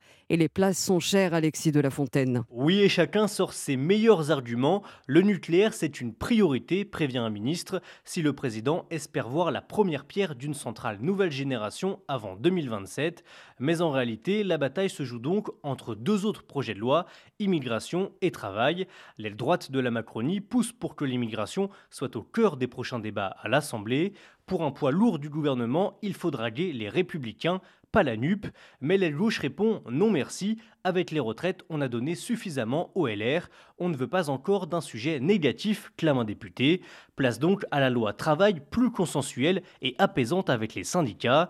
Bref, Emmanuel Macron va devoir à nouveau trancher dans le clivage gauche-droite au sein de sa majorité. Alexis de la Fontaine du service politique d'Europe 1. Casser les prix des produits du quotidien pour faire face à l'inflation, c'est la promesse d'Olivier Véran. Le porte-parole du gouvernement veut lutter contre la vie de plus en plus chère. Il faut dire que la hausse des prix a rebondi à 6,2% sur un an en février, dont 14,5% pour les seuls produits alimentaires et les prix dans les rayons alimentaires justement des supermarchés risquent de grimper encore de 10%. Bref, les nouveaux tarifs d'achat étaient aussi au centre d'un bras de fer entre industriels et fournisseurs. Six mois de discussions musclées qui ont pris fin hier soir, Baptiste Morin. Officiellement, oui, mais toutes les négociations n'ont pas abouti. Hier soir, un représentant de grands groupes agroalimentaires me confiait que seulement deux contrats sur trois avaient été signés chez lui, car pour la première fois, les industriels ont demandé des hausses à deux chiffres, cinq fois plus importantes qu'en temps normal. Voilà qui a attendu les discussions avec les distributeurs dès le départ. Pour les contrats signés, la hausse de prix sera de l'ordre de 10%, en plus des 14% d'inflation alimentaire déjà enregistrés. Pour les autres, il va encore falloir discuter. En théorie, s'il n'y a pas d'accord, la DGCCRF, le gendarme de la consommation, doit intervenir car le consommateur serait lésé, sauf qu'elle ne le fera pas avant deux ou trois jours, ce qui laisse le temps aux industriels et aux distributeurs de se parler. Mais au bout du compte, des tensions devraient subsister sur certains produits, produits qui risqueraient à terme de disparaître des rayons des grandes surfaces. Baptiste Morin, chef du service économie d'Europe 1. Il est 6h05 sur Europe 1. On vous emmène maintenant dans la région Grand Est, en Moselle, où le maire d'Ars-Laquenexy pousse un cri de colère. La raison, l'accumulation des missions funéraires imposées par l'État aux élus des villages. La mairie de cette commune de 950 habitants a d'ailleurs décidé de faire la grève des scellés de cercueil. Cette tâche prend une place grandissante avec l'hôpital installé sur la commune et les chambres funéraires qui ferment par souci d'économie. Nina Droff a rencontré le maire d'Ars-Laquenexy. Reportage. J'allume mon chalumeau. Hein Donc la cire coule. Après on fait comme ça. Et voilà. Et vous avez le scellé ce seau en cire rouge, Dominique Strebli, le maire d'Ars-Laquenexy, la pose tous les jours sur les cercueils de personnes décédées dans l'hôpital de sa commune. Je prends ma petite boîte et je vais à la morgue. Je vérifie déjà qui est dans le cercueil et je scelle les deux vis à chaque extrémité du cercueil pour empêcher l'ouverture. Une tâche extrêmement chronophage. En 2022, Dominique et son adjoint ont scellé 445 cercueils. Des fois j'en ai 5, j'en ai 6, j'en ai 7. Il y a des fois des orientations à prendre ou même des votes à faire où je suis pas là parce que je suis allé fermer les cercueils. Et la charge de travail continue de s'alourdir. À quelques kilomètres, le CHU de Metz a fermé une chambre funéraire, obligeant le maire à poser encore plus de scellés. Je ne le ferai pas. Je refuse de fermer les cercueils des gens qui sont décédés dans des chambres mortuaires à l'extérieur de ma commune et qui sont rapatriés chez moi. Je ne peux pas plus. quoi. D'autant plus que cette tâche est loin d'être anodine. Quelquefois, il y a des bébés. Quoi. Vous avez des petites boîtes blanches là euh, qu'il faut fermer. On les ferme aussi. Quoi. Ça laisse des traces. Le maire a contacté le préfet de Moselle pour réclamer une solution. En attendant, il refuse catégoriquement de sceller tous les cercueils qui ne viennent pas directement de sa commune. Nina Droff, envoyée spéciale en Moselle pour Europe 1. On passe au sport sur Europe 1. Et là, d'abord l'hommage du monde du football à Juste Fontaine. L'attaquant de Reims et des Bleus nous a quittés hier matin. Juste Fontaine a marqué l'histoire du ballon rond, notamment avec ses 13 buts lors de la Coupe du Monde de 1958, un record inégalé depuis. Le maire de Reims était l'invité d'Europe 1 Sport hier soir. Arnaud Robinet qui souhaite qu'une statue soit érigée dans sa ville en hommage à Juste Fontaine. On l'écoute beaucoup d'émotions à l'annonce du décès de Juste Fontaine. C'est une des légendes, bien sûr, du stade de Reims, de la ville de Reims. Et c'est vrai que euh, Juste Fontaine, c'est une légende. Il restera une légende parce que je ne suis pas sûr que son record de 13 buts soit, euh, soit égalé à un jour. En tout cas, Reims est en deuil, comme nous l'avons été avec la disparition de, Raymond Coppa, euh, deux grandes figures euh, du monde du football qui ont marqué notre ville parce que, au-delà d'être des joueurs du stade de Reims, c'était également des personnes extrêmement impliquées dans la vie de la cité. Et c'est vrai que nous sommes tous tristes.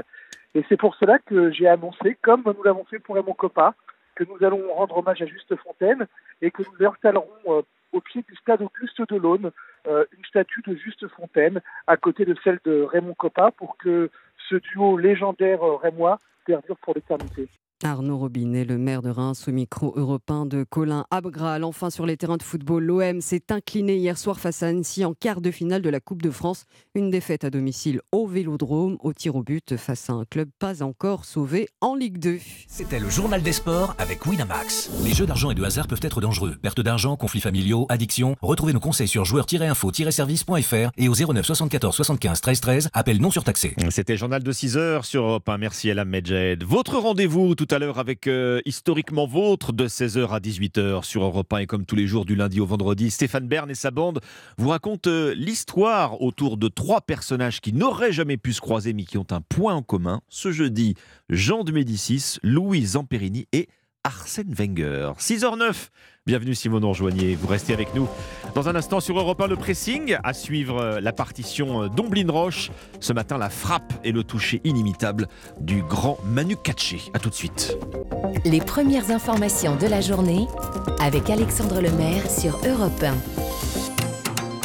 Et la 6h11, bienvenue, c'est le pressing qui ouvre ses portes. Dimitri Vernet, Alban Le Prince euh, Oui. nous ont rejoints autour de cette table. On commence avec vous, tiens Alban, votre sélection ce matin dans la presse? Alors, vous le savez, la France traverse en ce moment une période de sécheresse euh, inédite. Et hein. on n'en est pas sorti, Anissa Haddadi nous le disait encore il y a quelques minutes. Et le point a donc euh, décidé de s'intéresser à notre consommation d'eau. Bah oui, parce qu'il faut faire des économies. On apprend donc ce matin que le Centre d'information sur l'eau vient de lancer un outil sur Internet pour mesurer notre consommation. Alors c'est très simple, il suffit de répondre à quelques questions du type combien êtes-vous d'occupants dans votre foyer, le nombre de lessives que vous faites euh, par semaine, le nombre de douches, leur durée, si vous préférez les bains, si vous arrosez votre jardin, quelle taille il fait. Enfin voilà, vous remplissez ce petit questionnaire, ça prend 5 minutes, hein, pas plus, et à la fin, résultat, il vous donne le nombre de litres d'eau que vous consommez par personne. Alors il faut savoir que la moyenne en France, c'est 150 litres par jour et par personne, donc Mhm. vous pourrez comparer. En général, l'hygiène et le nettoyage représentent 93% de notre consommation. Donc si vous prenez des bains, sachez que vous explosez déjà la moyenne. Ah Une oui. baignoire, ça fait entre 150 et 200 litres, soit l'équivalent de 4 voire 5 douches. C'est énorme. de la douche. On peut s'endormir en dessous aussi. Voilà. J'ai fait le test. Alors apparemment, je suis pas du tout euh, une bonne élève. hein. La faute euh, à mon jardin, je pense. Avez un puisque grand jardin. Oui. puisque selon le simulateur, chez moi, on consomme environ 288 litres Ah, d'eau par presque à deux personne fois la et par moyenne, jour. C'est exactement ça. ça va pas du tout ça. Non, ça va pas. Mais ça permet de se dire que oui, il faut faire euh, très attention parce que Le Dorlo. Dans 20-30 ans, il n'y en aura plus. J'espère que non. 20-30 ans selon euh, Jean-Claude Van Damme oui, et peut-être euh, même dès cet été. Alors économisons l'eau. Sécheresse, comment mesurer sa consommation d'eau? C'est un, un article à lire dans le point. Bon, bah allez, on va tous aller faire nos petits calculs. Moi, j'ai Voilà. pas de jardin pour l'instant, donc euh, avec un balcon, ça devrait être euh, un peu- un- inférieur à votre Sauf s'il est consommation. bien fleuri euh, Ah, et tout. Il est en général très bien fleuri au printemps. Merci Alban. Dimitri, on a tous, euh, je crois, en tout cas vous qui nous écoutez, chers auditeurs, une tasse de café, un mug peut-être entre les mains. Vous vous intéressez à son, vous vous intéressez à son contenu, Exactement. Dimitri, avec ce que vous avez repéré dans la presse ce matin. Un article qui nous parle du café, justement, c'est ça. Ouais, bon, le, le bruit, vous l'avez reconnu, hein, la machine, la fameuse machine machine. à café, ouais. Bon, moi, vous m'excuserez, mais ce matin, j'ai opté pour un déca. Pourquoi? Eh bien, puisque le journal Ouest France nous explique ce matin qu'entre un café normal ou un déca, donc un décaféiné, il n'y aurait pas de grande différence. Mais comment Ah ça? bon? Eh bien, écoutez, le quotidien relate une étude scientifique hein, menée par des chercheurs australiens qui ont contraint pendant 24 heures des gros buveurs de café. Puis ben, ils leur ont servi hein, du café normal ou un déca. Et la conclusion, eh bien, elle est sans appel. Ceux qui ont bu un décaféiné ont ressenti bien les mêmes effets que ceux qui en avaient bu un normal, c'est-à-dire que leur manque s'atténuait, qu'ils ressentaient le même effet excitant hein, provoqué normalement par la caféine. En cause, l'effet placebo, car le café, Mm. ben, ce n'est pas seulement la caféine, hein, c'est tout un rituel, le goût, l'odeur, la couleur, qui sont en fait suffisants hein, dans un déca pour duper votre cerveau, qui va créer eh bien, les mêmes effets psychologiques que provoque la caféine. Alors oui, l'effet reste un petit peu moins fort, hein, c'est-à-dire que ben, vous serez un petit peu moins excité ou réveillé, voyez ça comme vous voulez, mais ça marche, mais c'est plutôt une bonne nouvelle pour les gros buveurs de café, addicts à la caféine, qui peuvent ben, utiliser le déca pour ralentir progressivement leur consommation, puisque j'en profite pour vous le rappeler, selon l'Agence européenne pour la sécurité des aliments, eh bien, il faut éviter de boire plus de 3 cafés par jour. Donc, voilà. mal réveillé, on se lève du pied gauche, euh, on prend un déca, Et on prend un euh, à petit la limite, déca. on se trompe, on prend un déca à la, à la place d'un caféiné, ça change rien. Eh bien, ça change rien, selon une étude australienne. Voilà. Bon, bah, écoutez, vous en apprenez une belle. Je suis pas dépendant au café pour ma part. Mais, Mais euh, 83% des, des Français boivent quotidiennement du café, pour la petite anecdote. Donc, euh, ça peut être intéressant. J'ai une autre question pour vous, euh, Alban, Dimitri. Est-ce que vous écoutez souvent de la musique au casque? Oui, Euh, tous les jours. On porte tous un casque Oui. sur les oreilles à cet oui, instant radio, précis, oui. mais Bon. Plus sur une enceinte. pas trop fort le volume d'écoute, j'espère. Aïe, aïe, aïe. Je tombe ce matin dans la presse sur ce nouveau signal d'alarme hein, pour nos Eh oui, oreilles. oui. Plus exactement, c'est une alerte sur les oreilles de nos enfants, c'est-à-dire dans le Parisien. Et oui, les oreilles des enfants sont beaucoup plus fragiles que celles des adultes. hein. Or, selon un sondage euh, que dévoile justement ce matin le Parisien, on est à une semaine de la journée de l'audition, hein, 14% des enfants de moins de 10 ans ont déjà consulté pour des acouphènes. C'est énorme. Ces sifflements Wow, ouais. qui Ouais, ouais. persistent hein, dans les oreilles. C'est effectivement euh, énorme et c'est la première fois qu'on a une photo en réalité de la santé auditive à cet âge. Cette photo, elle n'est donc pas bonne. Elle alarme les spécialistes, hein, les ORL qui s'inquiètent euh, de voir de jeunes enfants utiliser de plus en plus des casques et des écouteurs. Parmi ceux qui vont consulter justement euh, pour euh, ces phénomènes de sifflement dans les oreilles, un tiers de ces enfants se sert d'écouteurs tous les jours. Écouter de la musique ou des vidéos, des, je sais pas, des dessins animés, Oui, euh, trop souvent, trop fort, eh bien, risque d'aboutir à ce que les ORL appellent une presbyacousie. Qu'est-ce qui se cache derrière ce mot? Bah, C'est un vieillissement de l'audition. Sauf que de là, euh, euh, cette- Très jeune. ce vieillissement apparaîtrait Mhm. voilà, à l'âge de 40 ans plutôt Ah qu'à Ouais. 60 ans en moyenne. Ce qui fait dire à la présidente du Collège français d'ORL qu'on est devant une bombe à retardement. Alors le plus dangereux dans cette pratique, eh bien, ce sont les écouteurs intra-auriculaires. Vous Oui, savez, ceux qu'on se visse Mhm. littéralement euh, à l'intérieur de l'oreille là, et qui sont placés trop près Ouais. du tympan, nous disent euh, les spécialistes. Il faut savoir que la perte d'audition, c'est quelque chose de, de très pernicieux. hein. Elle avance en silence, si on peut dire.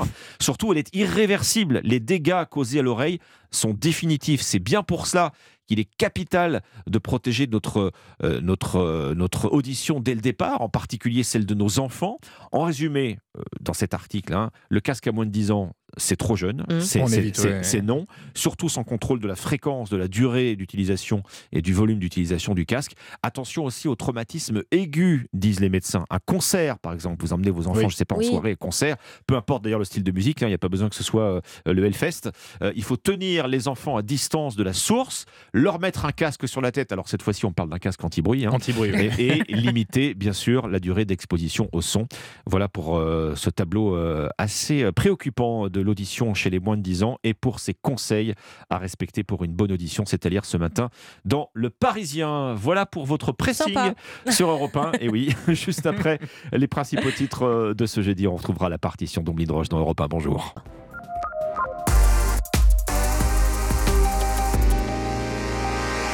Europe 1, bonjour avec votre partition. Euh, Omblin Roche, euh, il est devenu un musicien de référence dans le monde entier, un artiste français qui s'est fait un nom en jouant de la batterie pour les plus grands. Il s'agit de Manu Katché.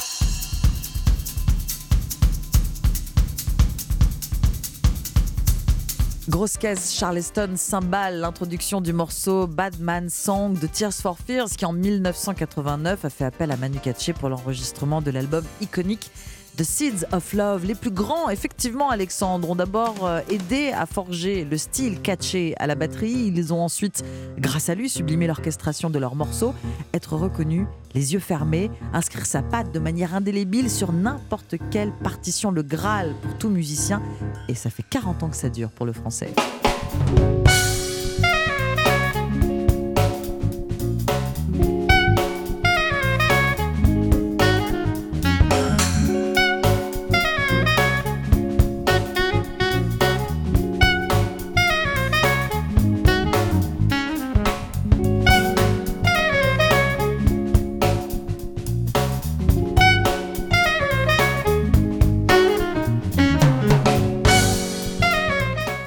Manu Katché vient d'une formation classique. Pianiste, puis percussionniste euh, classique. Pour intégrer un orchestre symphonique, il fait ses gammes au Conservatoire national supérieur de musique de Paris. Il apprend la batterie seul, en jouant chez lui sur des disques, traîne la nuit dans des clubs, participe à des bœufs pour finir euh, par créer son propre réseau. Et c'est Michel Jonas qui fait partie des tout premiers à être séduit par ce jeune batteur. Oui, les collaborations en France se multiplient euh, au début des années 80, puis sa rencontre avec Peter Gabriel marque un tournant dans sa carrière. L'ex-leader de Genesis s'apprête à lui offrir le monde.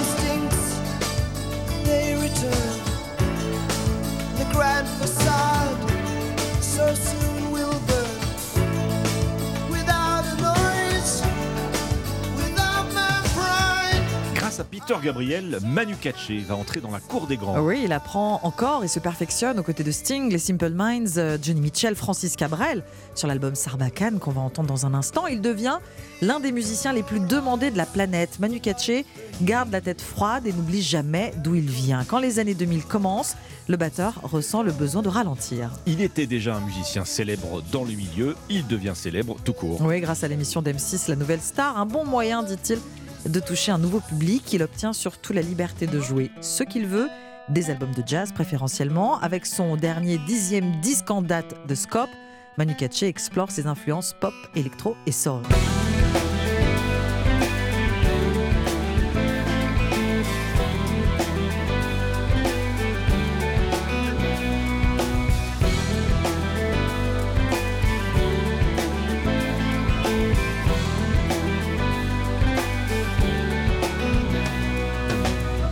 Katché qu'on entend sur ses albums bien sûr, sur ceux des artistes internationaux les plus prestigieux, mais aussi aux côtés des, des tauliers hein, du répertoire français. Oui, on a évoqué un nom un petit peu plus tôt. Il prend la direction du Lot-et-Garonne, invité par Francis Cabrel dans sa maison d'Astafort.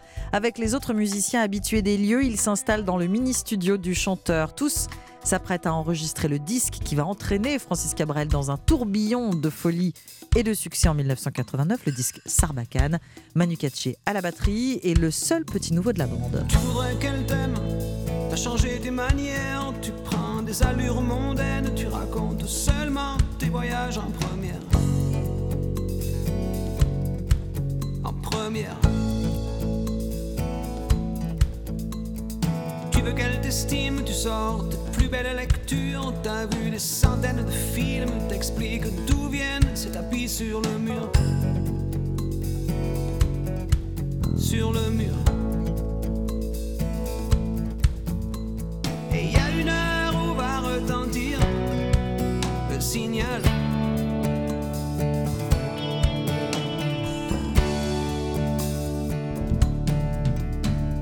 Tu voudrais qu'elle rêve, tu gardes un petit doigt en de décalage horaire, de plage blanche à l'autre bout de la terre.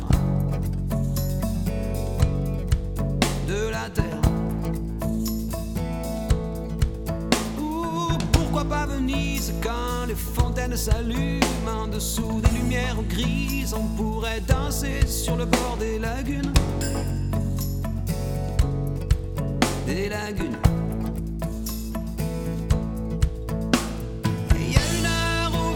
Retentir le signal.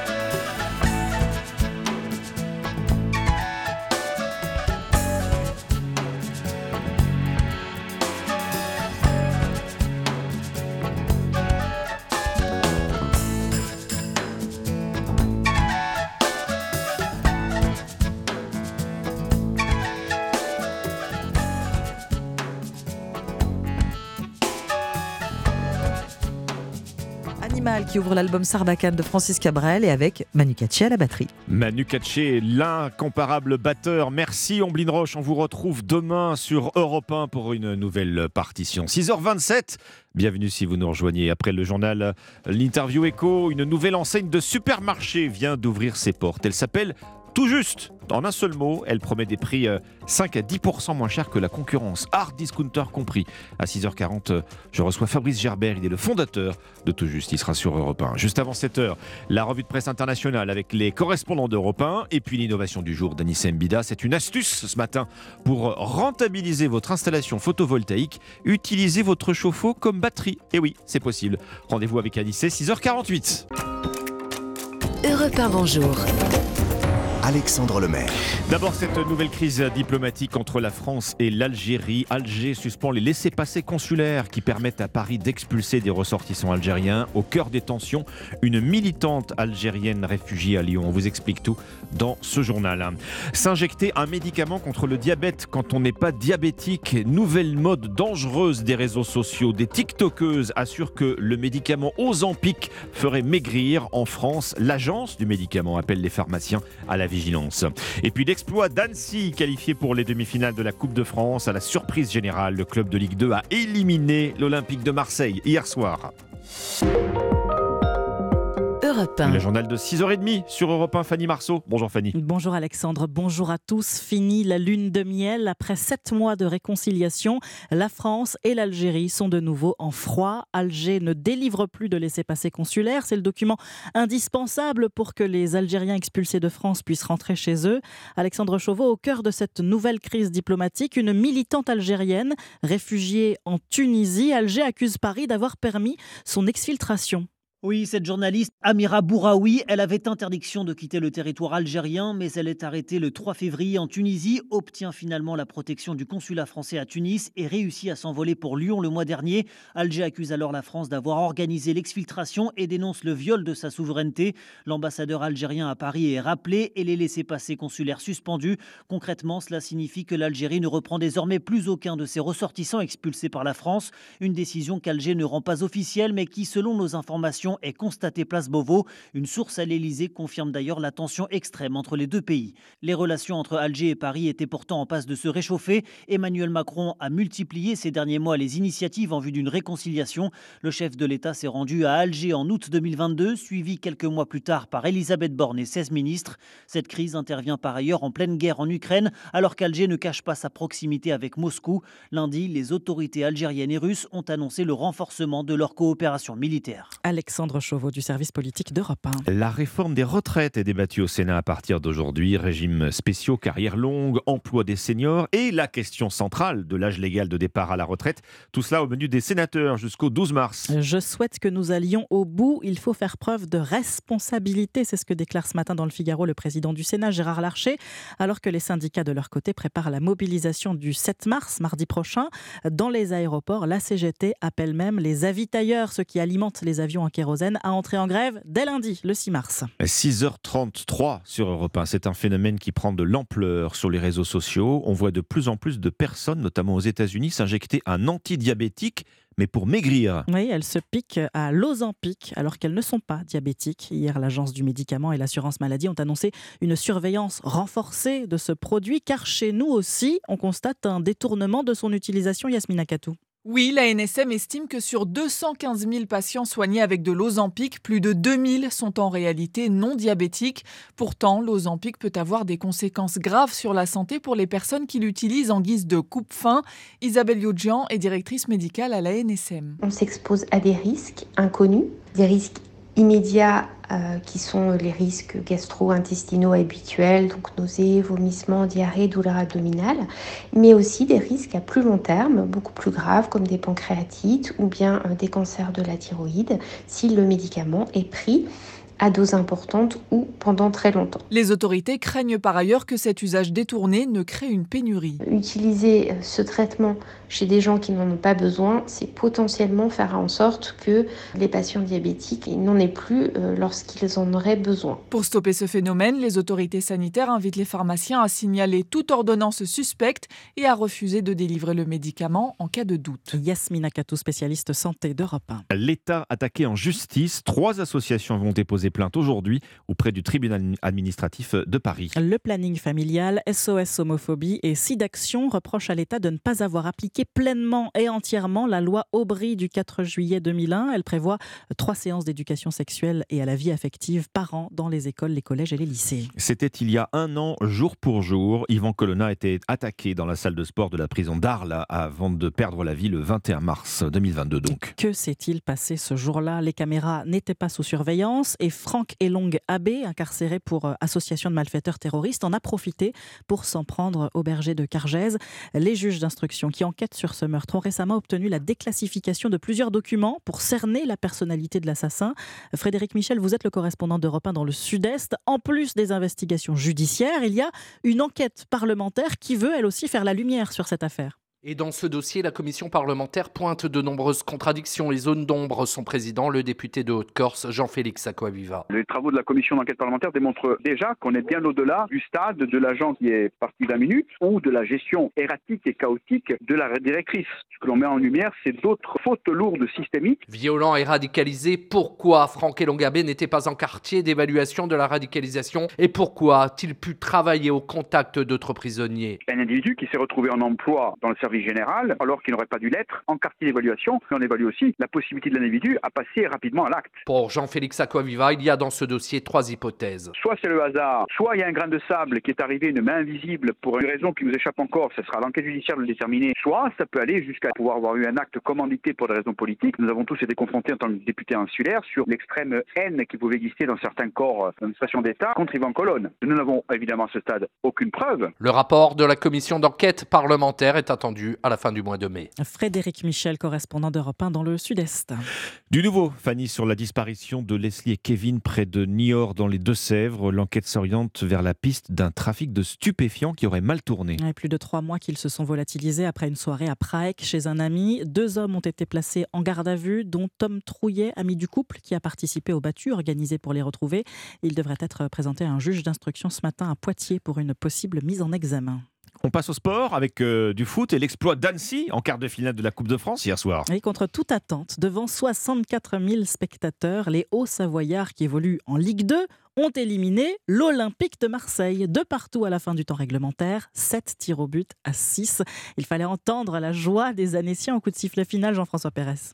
Les Marseillais, ils méritent pas C'est historique Allez, Annecy Et oui, les 1000 supporters d'Annecy n'oublieront pas de sitôt cette folle soirée au Vélodrome, sans doute la plus belle de leur vie. C'était le premier quart de finale de Coupe de France de toute l'histoire de ce club presque centenaire. Annecy, 10e de Ligue 2, 19e budget avec à peine 8 millions d'euros, a donné une leçon de football à l'OM. Des joueurs davantage concernés, mieux organisés, sereins jusqu'au bout, et un entraîneur heureux, au micro de Stéphane Burgat, l'ancien défenseur du FC Nantes, Laurent Guyot. Ouais, c'est fort, et puis quel kiff, quoi. Enfin, sincèrement, euh, je sais, je suis le coach qui a gagné ce soir, mais je veux dire, on fait ce métier-là aussi pour ça. C'est un kiff incroyable d'être dans une ambiance comme ça. Euh, bravo, bravo à tous les supporters parce que franchement, c'est incroyable de vivre ces moments-là en étant sur le banc. Annecy rejoint donc Lyon, Nantes et Toulouse en demi-finale de cette Coupe de France, une compétition que l'OM regardera désormais à la télé. Surclassé par le PSG, éliminé de la Coupe trois jours plus tard, les Marseillais n'ont plus qu'à cravacher pour préserver leur deuxième place en Ligue 1, synonyme de Ligue des Champions. Dernier objectif d'une saison longtemps enthousiasmante, mais qui ne tient plus désormais qu'à un fil. Jean-François Pérez, chef du service des sports d'Europe 1. Et notez ce rendez-vous ce soir dans Europe 1 Sport. Céline Géraud et Jacques Vendroux reçoivent l'ancien ministre des Sports, Jean-François Lamour, double champion olympique d'escrime. Rendez-vous dès 20h sur Europe 1 dans Les Décideurs du Sport. Merci Fanny Marceau, 6h38. Bienvenue si vous nous rejoignez dans un instant. Une nouvelle enseigne de hard discount qui fait son apparition en France. Elle s'appelle Tout Juste. Sa promesse ne passe pas inaperçue en pleine inflation. Ce sont des prix moins chers encore que les hard discounters concurrents. Fabrice Gerbert, le fondateur de Tout Juste, est notre invité dans un instant sur Europe 1. Europe 1, bonjour. Alexandre Lemaire. Il est 6h41 sur Europe 1. C'était euh, cette nuit la fin des négociations entre industriels et distributeurs. Les produits alimentaires pourraient prendre encore jusqu'à plus 10% dans les rayons dans les mois qui viennent. Au même moment, le paysage de la grande distribution en France s'enrichit avec l'arrivée d'un petit nouveau, les supermarchés. Tout juste, petit nouveau mais grandes ambitions, c'est d'abord la promesse de prix tassés en pleine période d'inflation. Bonjour Fabrice Gerbert. Bonjour. Vous êtes le fondateur de cette nouvelle enseigne de supermarché. Euh, tout juste, vous allez me répondre, évidemment. Comment on écrit tout juste? En un seul mot? En un seul mot, T-O-U-J-U-S-T. T-O-U-J-U-S-T. Alors, votre premier magasin, euh, Fabrice Gerbert, euh, aux couleurs jaune et bleu, hein, a ouvert ses portes hier à Alès, euh, dans le Gard. Vous vous positionnez avec cette enseigne sur le hard discount. Hein on se positionne plutôt sur euh, un marché aujourd'hui euh, de crise et pas un marché hard discount. On est avant tout et on se revendique étant un supermarché, non pas euh, hard discount. Mhm. Nous aujourd'hui, on est le supermarché qui se doit d'être vraiment combatif sur la gestion de la crise et des prix. Alors, premier essai grandeur réelle hier. le succès était au rendez-vous pour cette première journée dans ce premier magasin tout juste ah, le succès a été plus qu'au rendez-vous euh, puisque nous avons été euh, débordés en termes de monde. Et euh, je tenais encore une fois vraiment vraiment à remercier mes clients d'avoir été aussi patients puisque on a à peu près triplé les attentes que nous avions hier. À quoi ressemble un magasin tout juste, Fabrice Gerbert? Quelles sont les références que l'on va retrouver dans vos rayons? Est-ce qu'on est dépaysé? Est-ce que c'est finalement comme dans les autres supermarchés?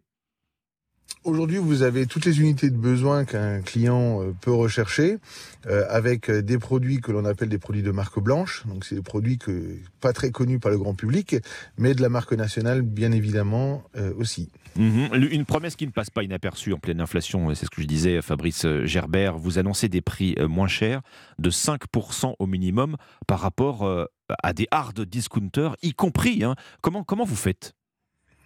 Aujourd'hui, c'est encore une fois pour deux raisons. La première, la suppression de tous les intermédiaires. On n'a pas de grosse centrale, nous, aujourd'hui, multinationale.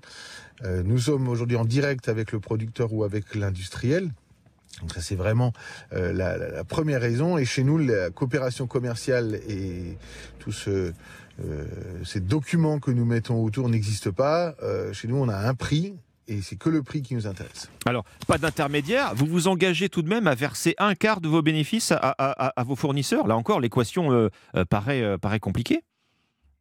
Oh non, c'est pas compliqué, bien au contraire, ça peut que motiver les fournisseurs à nous rejoindre, étant donné que chez nous on est sur un modèle qui est très simple. Euh, et pour une première, on va partager effectivement nos ressources et nos bénéfices avec euh, nos fournisseurs, donc ils auront une vraie motivation pour travailler le prix et avoir un produit de qualité. Donc près de 80% de, des produits que vous vendez dans vos rayons hein, proviennent de, fournisseurs qui sont également euh, actionnaires, Fabrice Gerbert? Comment, comment ils vous ont rejoint? C'était une longue période de prospection pour, pour rassembler euh, ces marques autour de vous, ces, ces fournisseurs en tout cas? Ben, c'est deux, deux, ans de Tour de France. J'ai fait à peu près six fois le Tour de la France. Je suis allé donc euh, à la rencontre de ces producteurs, de ces éleveurs, de ces entreprises qui bien souvent sont oubliées et sont dans l'ombre, alors que nous avons euh, des chefs d'entreprise, des collaborateurs qui servent tous les matins pour faire tourner leur outil de production.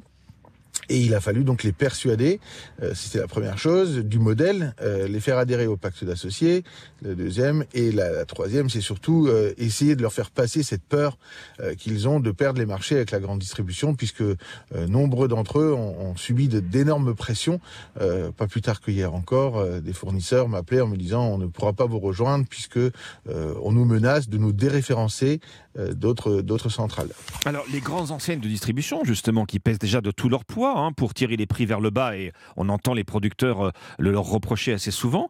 Euh, euh, comment vous faites devant la force de frappe des géants de la distribution justement pour, bah, pour, pour proposer quelque chose de moins cher, de plus compétitif encore? En fait, c'est le, partenariat euh, du fournisseur coopérant qui nous permet à nous de le faire parce que pour une première fois, nous, on ne demande rien d'autre qu'un prix. C'est-à-dire que le contrat de coopération et les négociations qui ont eu lieu pendant ces deux derniers mois, chez nous, ça n'existe pas.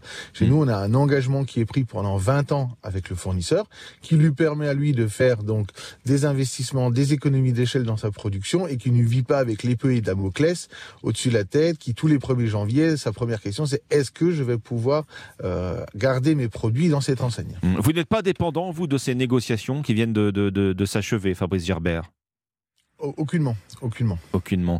Le, vous avez un premier magasin à Alès. Combien d'autres euh, magasins tout juste en préparation? Nous avons aujourd'hui en préparation 40 magasins pour l'année 2023. Donc et avec France, un hein? objectif euh, en France, en France, oui. et, en par- France. et partout en France? Et partout en France. Les prochaines ouvertures, par exemple, si vous pouvez nous donner quelques indications. Bah, la prochaine ouverture qui est prévue euh, fin du mois sera au Cerf. Au Et Cerf. après, nous allons, euh, voilà, nous allons quitter, nous allons remonter vers le nord. Nous avons Lens, Cambrai, euh, nous avons Land, Land également, Motoban qui se profile. Donc il y, a, il y a un vrai travail du service immobilier qui est fait aujourd'hui pour identifier les sites et puis pour faire un déploiement très rapide. Sur les prix bas, vous n'êtes pas tout seul. hein. Euh, euh, Il y a de nouveaux entrants, enfin en tout cas récents. Je pense au néerlandais euh, Action, euh, euh, l'espagnol Prima Prix. Vous comptez faire la différence de quelle façon? Aujourd'hui, Action est un ultra spécialiste du non alimentaire essentiellement. Nous, aujourd'hui, on est un supermarché qui Oui. proposons l'ensemble des unités de besoin, autant sur le non alimentaire que sur l'alimentaire, que sur le point chaud. Nous avons un menu à 3 euros euh, que, nous, que nous servons à nos clients. Donc, on, on- on sait se différencier et nous mettons en avant des produits de qualité comme la viande, le fromage, des produits hyper locaux également. Et donc, on a cette proximité avec les fournisseurs que Action ne sait pas faire et ne peut pas faire par rapport à, à sa grandeur. Merci Fabrice Gerbert, fondateur de la nouvelle enseigne de supermarché. Ça s'appelle Tout Juste. C'est en un seul mot. Le premier magasin a donc ouvert ses portes hier à Alès dans le Gard et vous nous annoncez une quarantaine euh, d'ouvertures de ces magasins Tout Juste d'ici à la fin de l'année en France. Merci à vous Fabrice Gerbert. Merci à vous. Europe 1, bonjour. Alexandre Lemaire. L'innovation avec Anissé Mbida. Bonjour Anissé. Bonjour Alexandre. L'innovation du jour, c'est une astuce pour rentabiliser votre installation photovoltaïque. Utilisez le chauffe-eau comme batterie pour stocker le surplus d'énergie solaire. Ben oui, il suffisait d'y penser, hein, parce qu'évidemment, c'est uniquement quand il y a du soleil que les panneaux solaires euh, produisent à plein régime, donc uniquement pendant la journée. Oui. Mais c'est aussi la journée qui a le moins de monde dans les maisons, donc on consomme le moins d'énergie. Bah, du Bien coup, bah, on se retrouve avec un surplus de production qui est bah, soit perdu, soit revendu des clopinettes sur le réseau. Eh bien, l'idée, c'est de se servir de ce surplus pour chauffer son ballon d'eau chaude pendant la journée. Ça permet de stocker l'énergie pour le bain du soir ou pour la douche du matin, bref, pour les moments où on en a le plus besoin. Alors, bien sûr, on pourrait aussi stocker ce surplus dans des batteries au lithium-ion, mais vous savez qu'elles coûtent très cher, Eh donc oui. ça éloignerait encore plus le seuil de rentabilité de son installation, alors qu'avec un chauffe-eau, eh bien, on peut booster son autoconsommation avec des gains immédiats. Alors expliquez-nous comment ça marche. On, on- on fait quoi? On reprogramme son chauffe-eau pour qu'il ne chauffe que la journée en fait? Bah, ça serait bien, mais malheureusement, ça serait beaucoup trop simple. Il faut savoir quand même qu'un chauffe-eau, ça consomme énormément, entre 2500 et 3000 watts. C'est la puissance, c'est cette puissance qui va permettre de monter en température en 3-4 heures. Mais du coup, si on le démarre n'importe quand dans la journée et que les panneaux solaires ne produisent pas assez, eh bien, il risque d'aller chercher un complément d'énergie sur le réseau électrique. Il faut donc une nouvelle génération de chauffe-eau qui sont capables de moduler leur puissance en fonction bah, du surplus d'énergie euh, solaire qui est Ouais. disponible et surtout des prévisions météo parce qu'on n'aimerait pas euh, à se doucher à l'eau froide Oh les jours où il y a du mauvais temps, par exemple. Certainement pas. Alors est-ce qu'ils sont déjà disponibles ces chauffe-eau euh, nouvelle génération? Alors oui, ils commencent à être commercialisés. Une bonne dizaine de constructeurs euh, les proposent. Et c'est c'est d'ailleurs surprenant qu'il ait fallu attendre aussi longtemps pour les voir arriver. Mais la bonne nouvelle, c'est que pour une fois, les Français ne sont pas en retard. Ils sont même leaders du secteur. Je pense par exemple aux Nantais de Sistovi, qui en plus ont le beau goût de produire en France. Du Made in France, ce qui ne gâche rien, effectivement. Merci Anissé. Europe 1, bonjour. 6h50 sur Europe 1, le journal permanent Alban Le Prince. Emmanuel Macron est arrivé au Gabon hier soir, première étape de sa tournée en Afrique centrale. Il a dîné avec son homologue. Aujourd'hui, Emmanuel Macron co-présidera un sommet sur la préservation des forêts tropicales. Coup d'envoi ce jeudi des débats sur la réforme des retraites au Sénat. Près de 4720 amendements ont été déposés sur le texte. Les sénateurs auront 110 heures pour les examiner. Ils iront au bout, promet Gérard Larcher, président du Sénat dans le Figaro ce matin. L'enquête sur la disparition de Leslie et Kevin dans les Deux-Sèvres, un deuxième homme a été placé en garde à vue hier.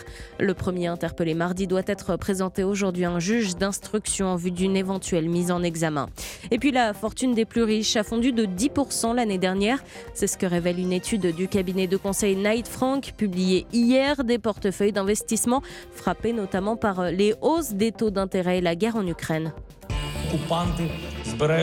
Nous devons aider le continent africain. to live with us the European dream. Good friend of Taiwan. Europe 1, bonjour. Votre revue de presse internationale, nous sommes d'abord en Grèce ce matin. Bonjour Clémentine Athanasiadis. Bonjour. De quoi parle la presse grecque ce matin? De l'accident ferroviaire le plus meurtrier du pays, écrit le quotidien Icacé Merini. Un bilan provisoire fait état de 42 morts et de nombreux blessés. Hier, les recherches se poursuivaient pour retrouver d'éventuels survivants. Mardi soir, dans le centre de la Grèce, un train de passagers effectuant le trajet Athènes-Thessalonique est entré en collision frontale avec un convoi de marchandises qui circulait sur la même voie, résume le journal Icacé Merini. Le quotidien EFSIN évoque une tragédie nationale et beaucoup de questions en suspens. Une enquête préliminaire est en cours. Ministre des Transports a démissionné. Très vite, des critiques se sont fait entendre. Dans le journal Tanea, notamment, le président des conducteurs de train dénonce un réseau ferroviaire vétuste, un réseau non conforme au respect des règles qui a poussé Bruxelles à saisir la Cour de justice de l'Union européenne contre la Grèce le mois dernier, souligne mmh. le quotidien EFSIN. Nous sommes maintenant en Chine avec vous, Sébastien Lebelzik, les gros titres des journaux chinois. Alors le lithium hein, fait la une de l'actualité en Chine où les autorités ont lancé une grande enquête après d'importantes pollutions dans la ville de Yichun, considérée comme la capitale asiatique du lithium. Le magazine économique Caixin révèle qu'il existe de nombreuses exploitations sauvages dans cette région sans licence et sans aucun respect des normes environnementales. Cette enquête pourrait donc entraîner des fermetures de mines, ce qui aurait un impact sur le marché mondial, hein, puisque, euh, comme le rappelle Caixin, cette ville de Yichun concentre 10% de l'offre mondiale lithium. La presse chinoise, à l'image du Shanghai Daily, rappelle euh, que le lithium est le composant clé des batteries des véhicules électriques. Il a vu ses prix s'envoler, passant de 8 000 à plus de 60 000 dollars la tonne en seulement deux ans. Dernière étape euh, ce matin au Maroc avec vous, Alexandre Blanc. Qu'est-ce qui fait la une de la presse marocaine? C'est la flambée des prix des produits alimentaires de forte consommation. Ils ont connu des hausses importantes, une augmentation de plus 17% en un an, observe le site d'information H24. La situation a conduit à des manifestations à Rabat et Casablanca. Des protestations contre la politique impopulaire du gouvernement. Elle a mis en péril la sécurité alimentaire nationale, rapporte le magazine tel quel. À quelques jours du ramadan, la situation connaît cependant quelques améliorations, note le quotidien aujourd'hui le Maroc. Les prix ont commencé à baisser grâce au renforcement du contrôle des chaînes de production et de commercialisation. Le Royaume qui a aussi décidé de limiter les exportations de certains légumes, comme la tomate vers l'Europe, a-t-il néanmoins pris la bonne décision s'interroge le journal Les inspirations éco, qui pointent le risque de casser une filière qui a mis des années à s'imposer. Merci Alexandre Blanc, merci euh, à nos correspondants. 6h53, bon réveil, vous êtes sur Europe 1. Manger va vous coûter encore plus cher. Et oui, c'était cette nuit la fin des négociations entre industriels et, distributeurs. Les produits alimentaires pourraient encore prendre jusqu'à plus 10% si c'était possible euh, dans les rayons des supermarchés. Dans l'actualité également, la tournée africaine d'Emmanuel Macron. Le chef de l'État euh, participe aujourd'hui à un sommet au Gabon pour la protection des forêts. Et oui, le Gabon est exemplaire dans ce domaine sur le continent euh, africain. Dans un instant, Europa Matin avec euh, Dimitri Pavlenko. A tout de suite. Europa Matin. 6h56, excellent début de matinée sur Europe 1 avec Dimitri Pavlenko. Bonjour Dimitri. Bonjour Alexandre Lemaire, bonjour Anissa Dadi. Bonjour Dimitri, bonjour à tous.